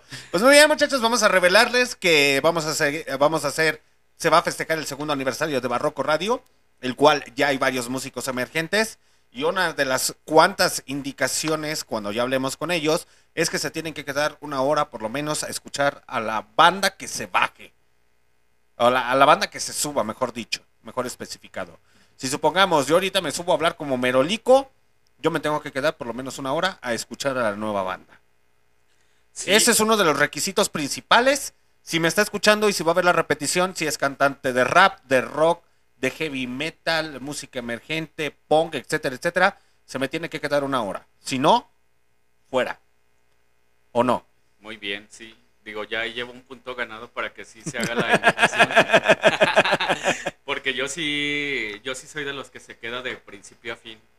Este, digo, en los casos de luego que son los shows demasiado largos y yo voy a tocar a cierta hora o me, y eso me imposibilita por trabajo, por algo más, el hecho de no estar desde el principio, pues ahí sí, ni cómo hacerle, pero mientras yo tenga el día disponible y todo eso, a mí me gusta llegar desde el principio, desde la primera banda y por lo regular me, me estoy yendo hasta el último, poquito antes de que termine la última banda, por, el, por ese hecho, porque uno tiene que predicar con el ejemplo. Y aparte, te digo, y vuelvo a lo mismo, me gusta un chingo más escuchar música emergente que escuchar a bandas que ya sé cuál calidad ¿Qué, ¿Cuál es tu banda favorita o tu grupo solista de música emergente de aquí de León? ¿Cuál es el, el chicho? Ah, güey, me van a... ah, Dilo, güey. van a Pues, ¿Cuál matar. es el pedo, güey? Bueno, mira, este, por ejemplo, te voy a decir uno de mis épocas que yo iba al Monaghan, que creo que es la- no, eh, te estoy hablando de lo actual, No, güey. No, no, uno estoy de- hablando de, de- los anteriores. uno de esa época y uno de A actual. ver. ¿Por, por qué? Quiero volver a esa época porque era cuando la música aquí en León sí era música hecha por músicos y el verlos en el, el- en el escenario era como ver a Zoé o a no sé quién, este, tenían una calidad impresionante y en esa época vale un chingo la pena escuchar a esos grupos. De esas épocas, digo, hay, no te voy a decir a uno, te voy a decir a tres que me mamaban un chingo. Uno es Inyección Naranja, otro es eh, Astronauta Ajá. y el otro es eh, Monitor. Monitor. Esa- esas bandas eran bandas que realmente influyeron en mí para también seguir haciendo música y yo, mi, prim- mi, pr- mi inspiración máxima es llegar al nivel que ellos tenían en una escena que también estaba bastante competida. Y actualmente, pues tengo varias, varias bandas que la neta sí, sí me gustan. Una preferida, güey, que digas, ah, no mames, estos güeyes están chidos. O, o este güey. Pues es que sí está difícil, pero creo que el Juan Sin Miedo MX, creo que la neta ese vato va para, para muy bueno, muy buen camino. La neta es un vato que vale un chingo la pena, que, que yo se lo dije en una ocasión, ahorita no me acuerdo de la frase, pero hay una canción que tiene una frase este que tiene el poder que requiere una canción que por esa frase fue así como de, güey, ¿qué estoy escuchando? Aparte ahorita está haciendo la, eh, hizo la full band con artistas bien cabrón, artistas emergentes bien cabrones de aquí y suenan bien, chingón en vivo. Su propuesta a lo mejor es una fórmula ya quemada, que es la del rock que hace dimisión minúscula, panda y todo eso pero hasta para eso hay que ser cabrón y, y el hecho de llevarlo al en vivo o de llevarlo a una grabación, creo que ese güey lo está logrando de manera muy buena. Desde el principio que hizo la full band y desde antes que yo lo escuché solito con su guitarra, la neta tiene una cosa súper diferente a lo que está sucediendo. A, a muchas bandas de aquí, creo que ese güey sería mi favorito. Tu favorito. ¿Y tu banda más odiada, güey? ¿O cantante más odiado?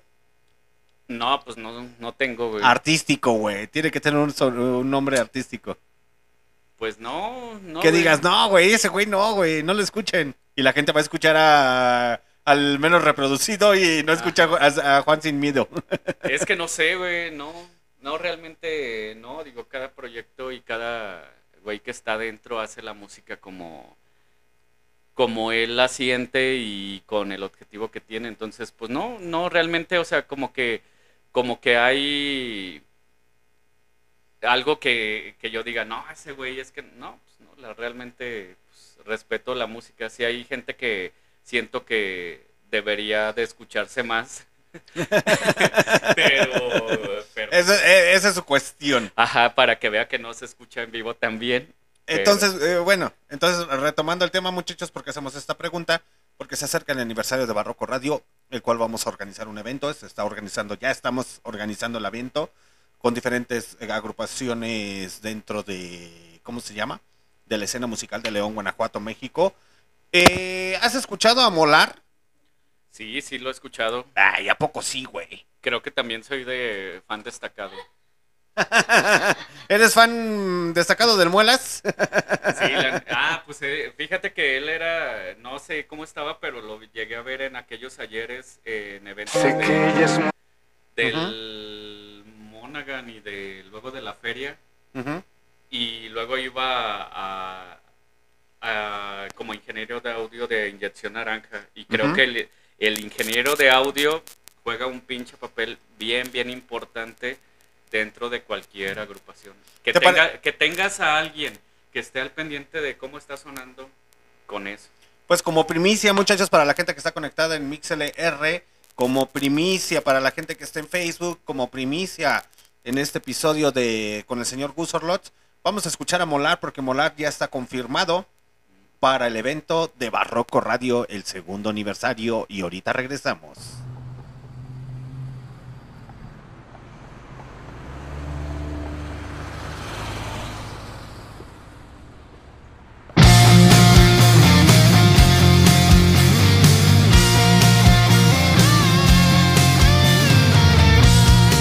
Otra noche más contigo que lamento, viviendo en la angustia de este sufrimiento, ya en la cuerda floja de tus pensamientos. Yo me aferro mientras tú haces malabares con mis sentimientos. La función termina, me agotó la espera. Me cansé de todo siempre a tu manera. De ser el payaso triste en tu novela. Que no vuelve al escuchar. Te vas porque no es lo que sueñas. Lo siento mucho si no fui lo que esperabas. Si te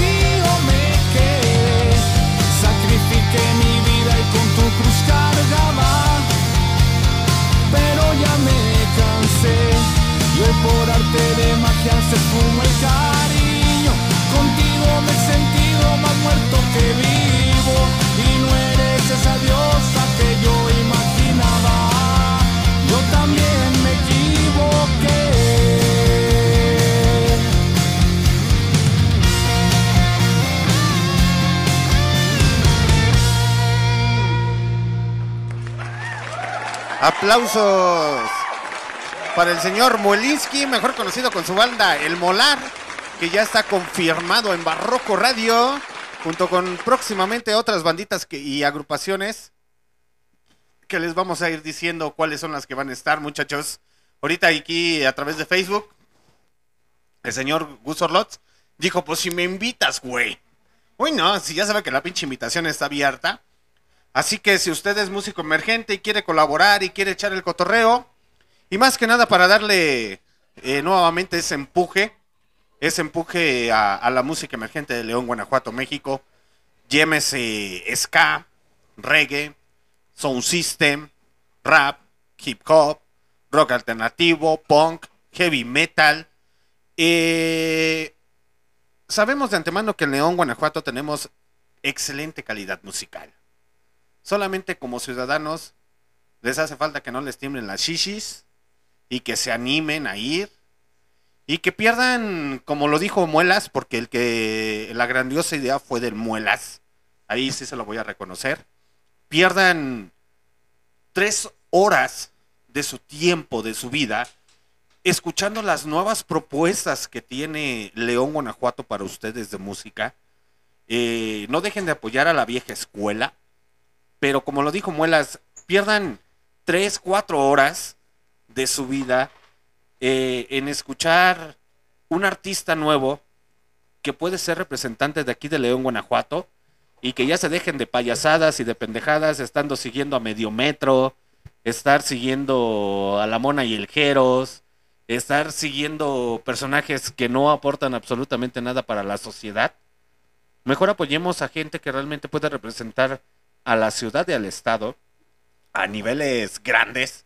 Y qué chingón sería que, el día de mañana o el día de hoy, que a lo mejor en ese evento que vamos a tener de Barroco Radio, eh, conozcan a Gus Orlos personalmente, les firme su playerita, su disco, su mercancía, se saquen una fotito y el día de mañana Gus Orlos lo vean acá dando gira por Europa y así de, ¿Te acuerdas cuando te, me sacaste, te sacaste una foto en el, en el evento conmigo, güey, cuando nadie te conocía?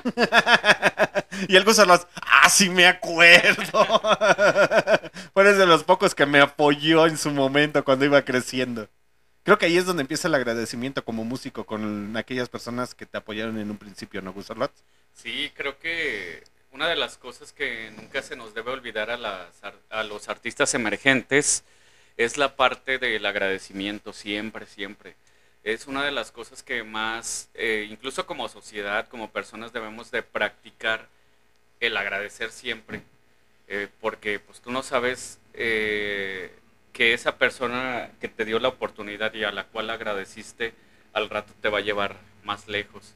Y es parte de eso, el hecho de, digo, yo trato, aunque tengo muy mala memoria, siempre trato de, de agradecer en el momento que, que se puede dar el- a, la- a todas las personas que, que han colaborado un poquito, un chingo con, con la música de Gus Orlos, porque pues al final la música tú puedes hacerla, pero atrás de eso hay un chingo de trabajo, hay un chingo muchas veces de personas, ajá, y que no participan a lo mejor directamente, pero indirectamente están ahí y te han apoyado en una cosa que tenga que ver con la música o que no tenga que ver con la música, pero que al final ese, ese apoyo que te dieron te dio el tiempo, te dio a la mejor a- incluso hasta un apoyo económico para que tú pudieras hacer tu música.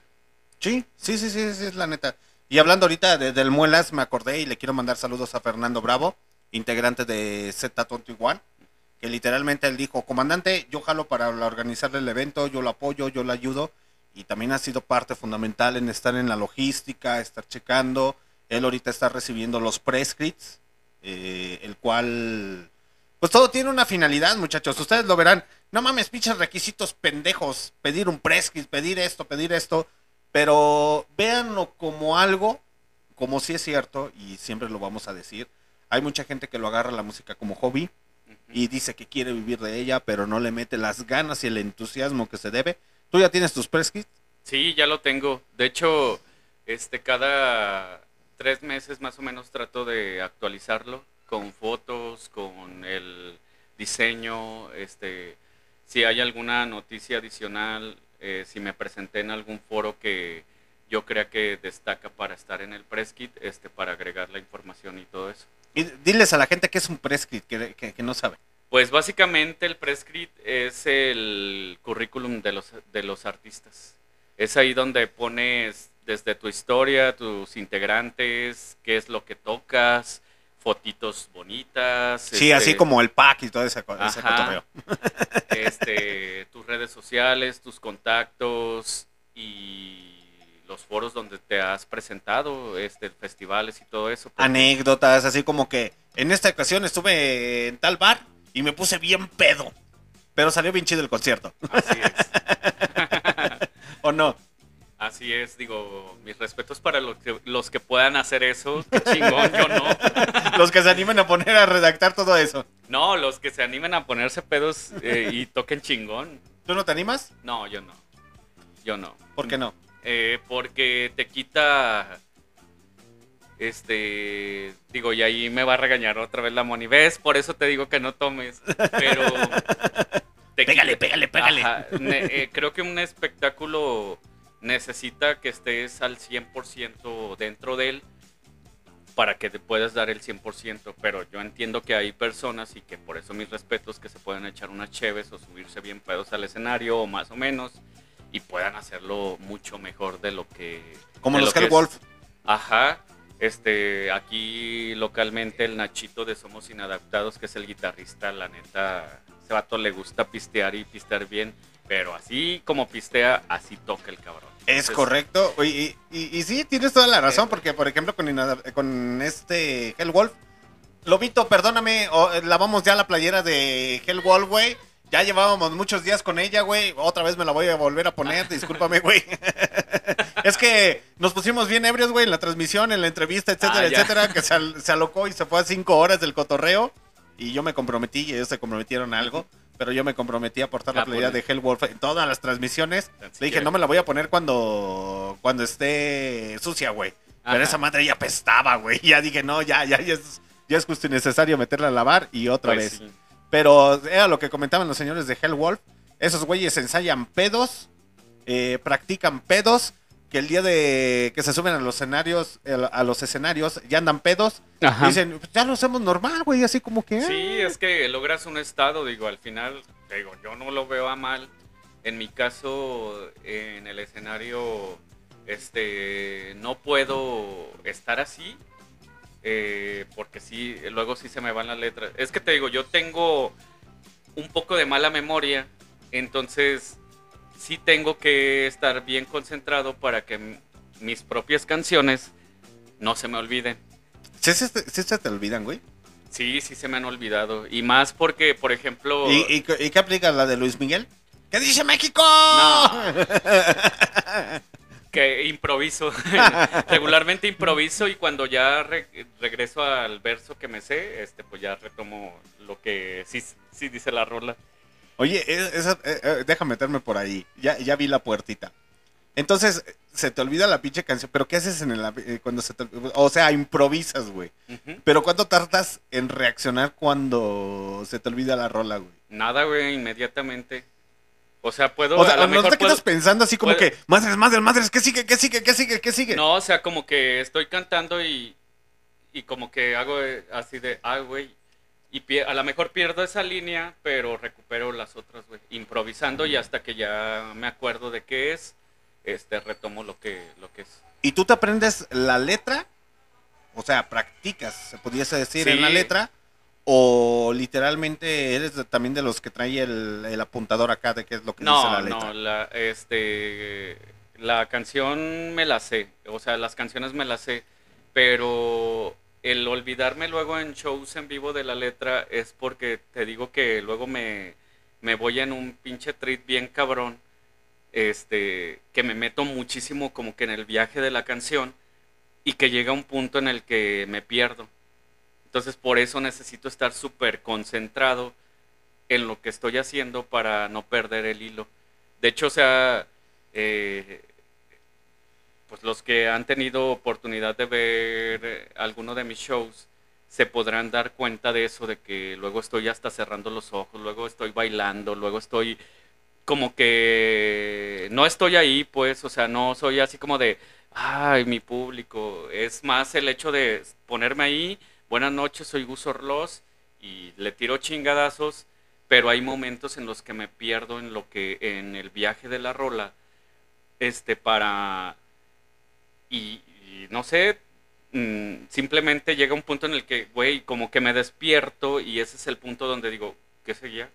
Pero nunca hago así como de, ah, ¿qué sigue? O México, sino que trato de improvisar o regresar a la, a la rola a la cuando ya rola me que la estás cantando.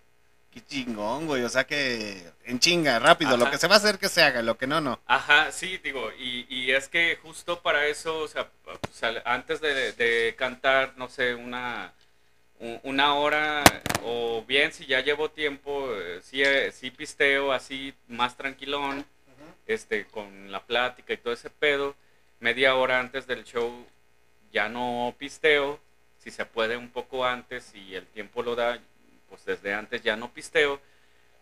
Y al momento de, de, de tocar media hora antes, trato de hacerme a un ladito de todo, este, dar como que alguna cierta afinación, algunos ejercicios como para que, para que la garganta se me abra. ¿Qué, qué- con qué ejerce- ejerces esa, esa voz, güey? No, pues no se puede. ¿Con qué ah, practicas? Agarras a la Moni. Vente aquí en el baño, tú y si hay- yo. Si hay posibilidad, pues claro que sí, ¿verdad?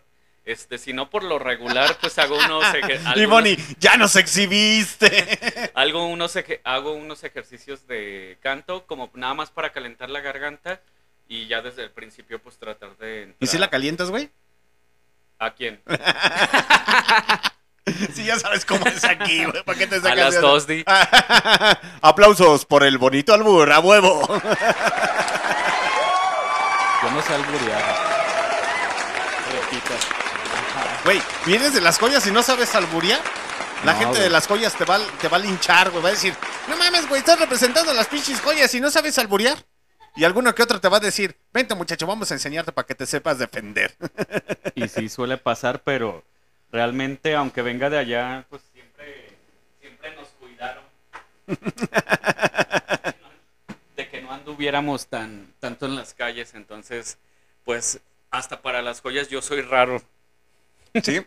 Sí, sí, nunca fui así como... ¿Nunca, de nunca te ha ahí. pasado que te, te hayan querido asaltar o te asaltaron en la joya, güey? Sí, un- en un par de ocasiones me asaltaron. Y ya después te reconocían o qué. Bueno, eh, digamos que fácil de 10 ocasiones, este, dos fueron las que sí tuvieron éxito en el asalto y las otras ocho eh, conocí a alguien de los que me estaba asaltando y era, ah, yo te conozco, güey, sin, porque te llegan clásico con ese de, ah, saca para el refresco. Y ya conocí a alguien y era así como de, ah, yo te conozco, güey, o conozco a tu carnal, o conozco a alguien. Y era así de, ah, chido, güey, este, pues vete con cuidado porque andan asaltando y así como que- y, ya con, ya con el cuchillo y con la busca acá afuera así de...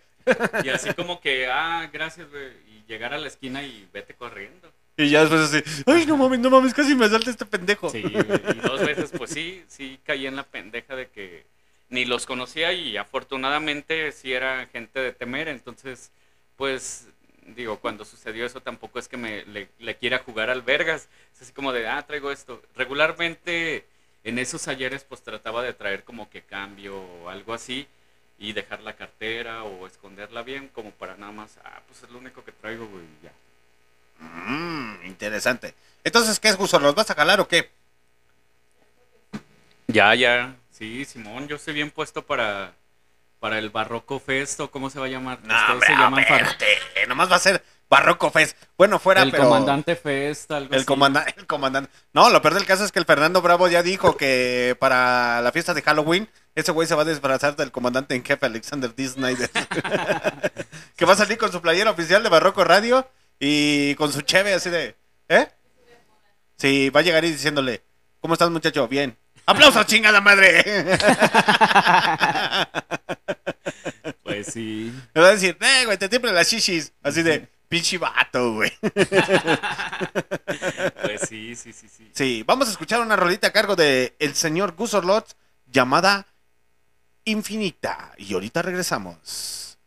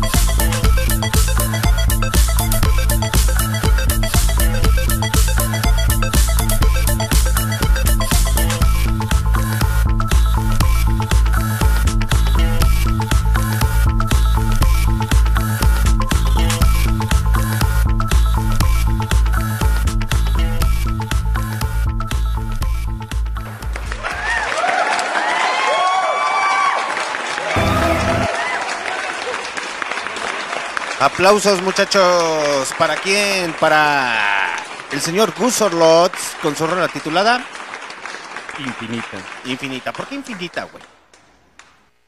Pues infinita porque habla de esas cosas que son luego tan efímeras que a través de los años te acuerdas y se vuelven infinitas. Y, y infinita habla de cuando conoces a alguien, no sabes cómo llegarle.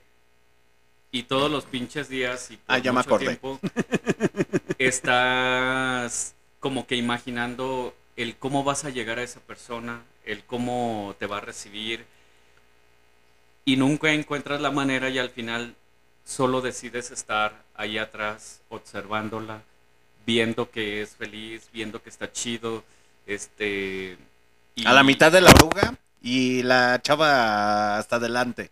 justo eso, justo eso.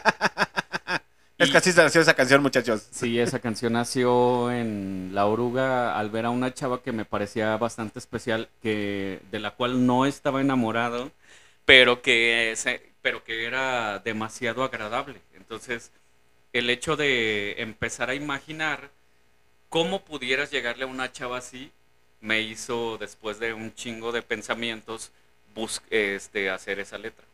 Mm. ¿Y qué te sigue diciendo Moni al respecto sobre de esa letra de esa canción, güey? Que está bien chingona.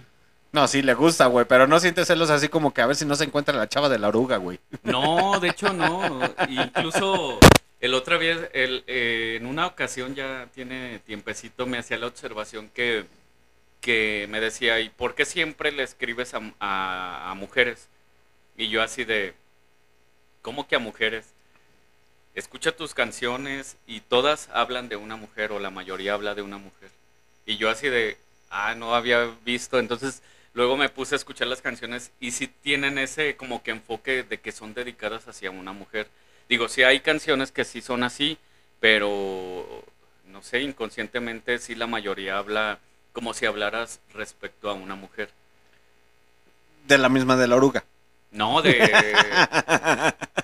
no, eh, En general. Sí, en general de las mujeres, digo, creo que las mujeres son lo mejor que existe en el mundo y la neta, pues, eh, estés casado o no, tienes que reconocer que, Sí, sí, la neta, sí, es aplausos. lo mejor que hay. Entonces, eso es un chingo de inspiración. Y se pudiese decir que es musa. ¿Y Moni ya se convirtió en tu nueva musa o qué pedo, güey? Es que regularmente no escribo por cómo me siento o, o porque, ay, mi novia o mi esposa. Escribo simplemente por cosas que veo. Entonces, la mayoría de las canciones, aunque son así, ni una es como, o la mayoría no son como dedicadas, a excepción de Lustro, que sí fue hecha para Moni especial, pero las demás han sido de cosas que yo veo, pero a veces cosas muy de rutina, muy, muy así, muy que no podría sacarles ningún jugo. Y que sí, o sea, no hablo de ellas así como que, ah, la otra vez la vi en la oruga y no, sino que digo- me empiezo a formular un chingo de preguntas y de ahí salen versos. Y esos versos se quedan guardados y posteriormente los retomo para hacer canciones. Entonces, el hecho de la observación de cualquier cosa que me dé para crear una frase o para hacerme una pregunta que yo considere interesante es motivo de inspiración para mí. Mm, míralo, quien te viera. A pesar de que vienes de las joyas, perdónenme, no es con el afán de chingar.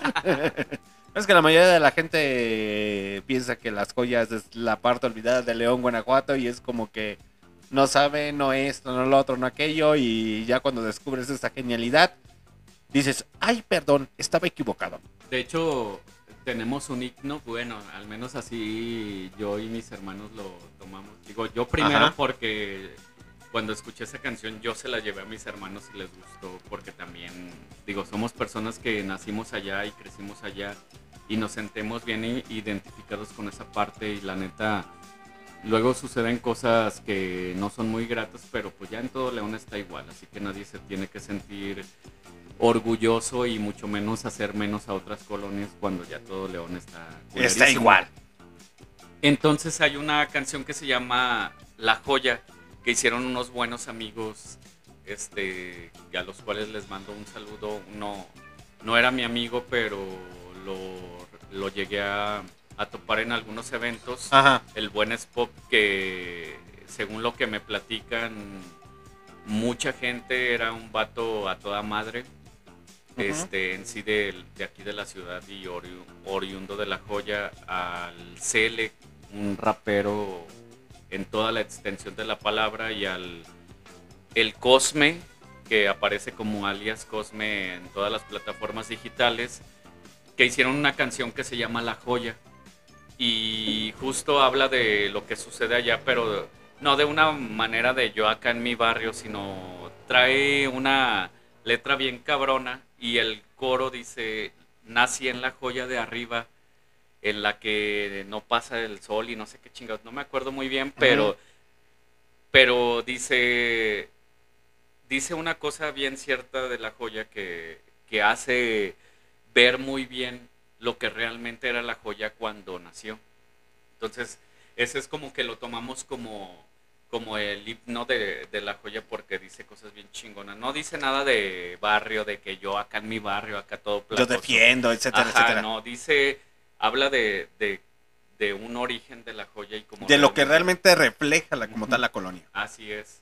Y, y es que se los digo, muchachos, porque hasta el día de hoy todavía sigue existiendo, existe mucha gente con prejuicio hacia las colonias, seas del barrio más alto, del barrio más bajo, todavía sigue existiendo esa etiqueta de, ay, allá saltan, allá matan, ahí esto, así el otro.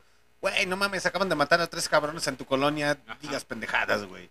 El güey que está al lado de, eh, que es tu vecino, es dealer, güey. Déjate de, de cosas estúpidas o no. Y sí, o sea, y es bien cierto que así es, o sea, pues yo lo he vivido por un chingo de tiempo y ahorita que, por ejemplo, mis jefes pues todavía vi- viven allá, entonces te enteras de un chingo de cosas que, que al final te hacen reflexionar sobre realmente lo que está sucediendo, pero ya no es exclusivo solo de allá. Y aparte, eh, creo que igual que, que allá en todas las colonias hay gente que vale un chingo la pena que desgraciadamente yo siempre le echo le- la culpa a la falta de educación que existe. ¿Por qué? Porque mucha de esa gente no, no conoció otra cosa más que el robar, más que la drogadicción, porque a lo mejor así eran sus papás, así eran sus abuelos. Tiene, un- tiene un porqué, un- Ajá. un- un- una raíz de fondo.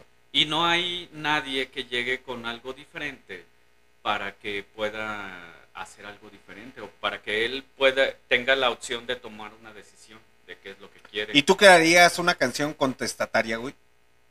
No creo. ¿Por qué no? Porque no me eh, porque vamos al, al punto de lo que pienso de los grupos sociales. No, no estoy diciendo que estén mal, pero al final muchos de los grupos sociales, sea la causa que sea, lo único que están creando son limitaciones. Digamos, el feminismo, los LGBT, este, los que nos pegan en la casa, no sé, todos los grupos lo único que están haciendo es, hey, tú te identificas conmigo porque piensas y eres de una o de otra manera, ok, sí, entonces eres de mi grupo. Así de vente para acá, yo te cobijo, vente, eres de mi grupo. Ajá. Y en vez de eh, eh, invitar a la armonía y a la paz, Y en- hacen las divisiones. Es correcto. Entonces creas una, una limitación en la sociedad que, por ejemplo, yo no soy gay. Entonces yo no soy de tu grupo. Yo no soy feminista. Entonces no soy de tu grupo. Yo no soy de los que le pegan en su casa, aunque sí, este, yo no soy de tu grupo. Entonces, al final lo único... Ya te escuchaste bien cagado, güey. Yo no soy de los que te pegan, de los que me pegan en mi casa, pero sí me pegan. Aplausos para la golpeadora Moni. No, la neta es que es todo un amor. Pero es un ejemplo. Sí, sí, sí, sí, sí, sí, tu- grupo va a crear una. El hacer un grupo, sea el más bueno que sea, hace una limitación. Y creo que debería de ser al revés. ¿Para qué haces un grupo? Si nada más vas a incluir a unos. Lo mismo que te está haciendo la sociedad, lo estás haciendo tú con tu grupo. Y en vez de acoplarte y verlo de diferente manera, le empiezas a verlo como una limitante. O sea, yo soy del grupo tal y nada más hacemos esto, esto, esto y me siento identificado. O sea, qué chingón, güey. Pero entonces, soy tu amigo, güey. No, no, no, no, es que te tengo que dejar de hablar o tengo que dejar de participar contigo porque eres mi amigo. Y son como creencias y prejuicios muy sí, estúpidos, porque ¿no? Antes, porque antes de ser un grupo o, a- o de pensar de una manera o de pertenecer a un grupo, de tener ciertas ideologías, eres una persona. Yo soy Gustavo, yo no soy el feminista o no sé, yo soy Gustavo. Entonces soy una persona, tú eres una persona, todos somos una persona, pero la gente busca etiquetar y ahí valió madre. El hecho es que si tú tomas a todos como personas independientemente de lo que piensan o son, todo va a cambiar, güey. Y entonces eso está bien culero, güey. Pero para que hagas entender a la gente, Gusorlots, presentaciones próximamente tendrás. este, al- hasta el momento no, solamente en el Barroco Fest. ¡Uy, no! Aplausos para Gustavo, que ya está confirmado en el segundo aniversario de Barroco Radio. Sí, este, presentaciones como tal, el día viernes fue la última que tuvimos. eh, quizás pueda haber alguna otra, no sé. Este, pero los planes más bien son los de eh, meternos a- al estudio, a la, perdón, a la sala de ensayo, a trabajar en algunas canciones que queremos lanzar durante la segunda parte del año. Ok. Entonces, ¿y el álbum en físico para cuándo? El álbum en físico este, salió en noviembre del año pasado, entonces ya hacerle como que... No, no, no, yo no lo tengo, güey. Entonces no salió en físico, güey. Eso es digital, Ah, güey. bueno, este sí, sí queremos sacar algunas piezas. Est- estoy pensando en la parte de, de tratar de sacar un compilado de carpetitas. Luego ya ves que hay artistas que te sacan toda la discografía, te hacen una como un estuchecito bonito Ajá. y ahí te meten todos los, sus discos o los más representativos o un recopilado de todos esos. Entonces lo que quiero hacer es sacar eh, piezas de toda la música que he sacado, pero lógicamente cada CD va a venir en su cajita con su arte, este, con algunas tarjetitas, con algo especial, este, para que ya sea de esa manera que se, que se distribuya y sobre todo la parte que a la que quiero trabajarle un chingo es desde la merch hasta hasta ese tipo de discos estarlos llevando a presentaciones eh, en vivo para de ahí empezar a distribuirlos. Quiero fecha. No te me fugues. Pues mira, ya he estado trabajando en eso, este, estoy definiendo, pero qui- quiero que eso venga para la siguiente fecha que, que tengamos, que quiero que sea por ahí de junio. Ok, junio del próximo año. No, de este año. Ah, perro. Sí, es que sí ya van cosas bastante avanzadas, entonces es cuestión de ejecutarlas un poco, te digo, porque no solamente quiero sacar el disco y nomás saqué el disco, sino que quiero sacar playeras, quiero este sacar, eh, no sé, alguna otra cosita, algún souvenir que yo pueda regalar o que pueda también vender, algún pin, no sé, estoy pensando como que en algunas cositas que sí me latería, este, regalar y que fueran especiales y eso acompañado que este el, eh, pues esa recopilación de, de mejor de toda la música que he hecho creo que se miraría más bonito Mm, perfecto. Entonces, eh, ya para poder reproducir aquí en Barroco Radio tu disco, digo porque ya tenemos varios discos que nos han traído, ¿verdad? De, de música emergente. Que eh, los que menos pensé que tuvieran disco, ya tienen disco y dices, ah, seas mamón, es neta, güey. sí sí sí es que pues está chido digo la calidad CD creo que es la última que tuvimos muy buena Sí, de, de hecho, como primicia para la gente de la vieja escuela, pues a lo mejor va a escuchar Atletas Campesinos. Como primicia aquí en Barroco Radio tuvimos que Elton Man de, de Atletas Campesinos lo dijo. Voy a sacar vinilo de Atletas Campesinos. Esa es una primicia que nadie lo sabe y fue de las cosas más bonitas que le pasó a Barroco Radio, que es decir, voy a sacar vinilo próximamente. Luego, luego le dije, yo, yo, yo, yo, yo, así de, espérate, y el Elton, espérate, güey, espérate, güey, deja, deja sacarlo, güey, todavía ni lo mandamos de hacer, güey. y sí ¿te, te animarías tú en un futuro a sacar un, un disco de vinilo en, de Gusto Sí, digo, también estuve investigando de eso y no es... eh, sabiéndolo hacer, creo que sí es caro, pero vale mucho la pena. Y sobre todo por la parte de... Lo haría no por... tanto porque... O lo haría más por la parte de que la música se escucha mucho mejor. Ah, sí, eso es muy diferente. Entonces, el hecho de tener incluso hasta un cassette como luego muchos hacen, el sacar un vinilo, creo que es parte de lo que tienes que hacer como músico si Pues yo, que. la música. digo, ahorita hablando de los cassettes, yo creo que hay personas que ni siquiera eh, tienen la capacidad económica eh, para invertirla en cuestión de estudio, grabación. Pero hay muchas bandas caseras eh, que realmente pueden hacerlo hasta de manera con un cassette, grabarse. Sí, y es que, digo, creo que un chingo de gente ya tiene celular y eh, yo te puedo decir que un EP, el de Lustro, que también lo pueden escuchar en plataformas digitales, ese fue grabado completamente en un celular. No mames. Todo fue hecho en un celular, el beat, este, eh, la grabación, la masterización, sí la, ya, ya la llevé a la computadora, este, porque pues sí, sí hay cosas que, que luego el celular pues sí no puede hacer, pero la grabación fue todo, todo así y tú lo escuchas y la verdad a lo mejor este le falta potencia, pero en cuanto a ecualización, en cuanto a, a cómo se escucha, realmente no le pide mucho a otras personas. De hecho, ha habido gente que le sabe la música que, que me dice, ah, está chido grabado eso, así. Y yo así de, ah, muchas gracias, lo grabé en mi home studio, que mi home studio en ese tiempo era el celular. Bien cagado y la gente, oye, se escucha bien grabado esto, esto, esto. Pero pues hay gente que tiene esa creatividad y ese, ese optimismo y la neta mis pinches respetos. Sí, entonces, o, o sea, al final se trata de eso, de que explote, digo, al final también hay gente que no sabemos hacer muchas cosas y tenemos que pedir ayuda o que pagar por, por ese trabajo y es totalmente válido, pero si tienes habilidades, pues... Aprovechalas y explótalas. Ajá, y puedes comenzar a hacer tus cosas y luego irte a un estudio y se puede hacer mucho más grande. Perfecto. Pues muy bien, muchachos, ya casi es hora de despedirnos. Muchas gracias a todas las personas que estuvieron conectadas a través de MixLR y en su momento en Facebook. Eh, y a toda la gente que hace el favor de escucharnos en nuestras repeticiones a través de Spotify, Google Podcast, Anchor, Deezer Music, Amazon Music y TuneIn Radio. Les presento al señor Gus Orlot, música emergente originaria de aquí de León, Guanajuato, que lo pueden seguir como Guso.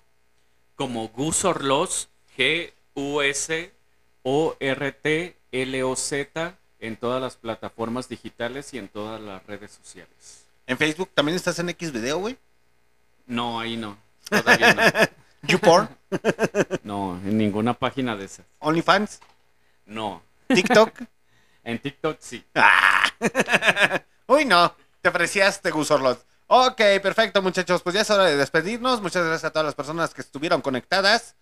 El día de mañana no va a haber transmisión en Barroco Radio. Nos visualizamos y nos vemos hasta el día este martes, el cual vamos a tener el especial de de de cómo se llama de Inglaterra contra Estados Unidos. Entonces van a ver la pelea intensa de, entre los Creedence y los Beatles. Ahí bandas de Estados Unidos contra Inglaterra. Ahí más que nada es cultura musical, muchachos. El día jueves tenemos especial de Slayer. ¿Sí, verdad? Chernobyl. Tenemos especial de los señores de Slayer. El día sábado tenemos ¿qué? El día sábado. Día sábado. Vienen los señores de Dr. Love, Glam Metal originario de León, Guanajuato, México. El día domingo tenemos entrevista con con Sesgo, esta banda de ska originaria de León, de la vieja escuela. Entonces se va a poner bueno e interesante el cotorreo. Pues nos despedimos con la última canción de Gus Orlos titulada ¿Dónde estás? Aquí estoy, güey. Teníamos que aplicar, Sí, güey. tenía que Tú ser tuviste así. la culpa. Ya sabes cómo somos, eh, somos en Barroco Radio. Así es. que nos gusta darles unos besillos en el chiquis triquis. Así, Y ya después, guácala, no te lo lavaste, pero está bien. Viscoso, pero sabroso. Cámara, se lo lavan, se lo cuidan y se lo peinan, muchachos. Esta fue la entrevista con el señor Gus Orlot. Para que vayan a verlo al segundo aniversario de Barroco Radio. Junto con Molar y... ¿Qué, qué hiciste, güey? Esa es la primera. ¿Es esta? Sí. Ah. Junto con Molar y próximamente les vamos a dar el aviso de nuevas bandas y también van a estar los Twinkie Wonder, mejor conocidos como los Z21. ¡A huevo!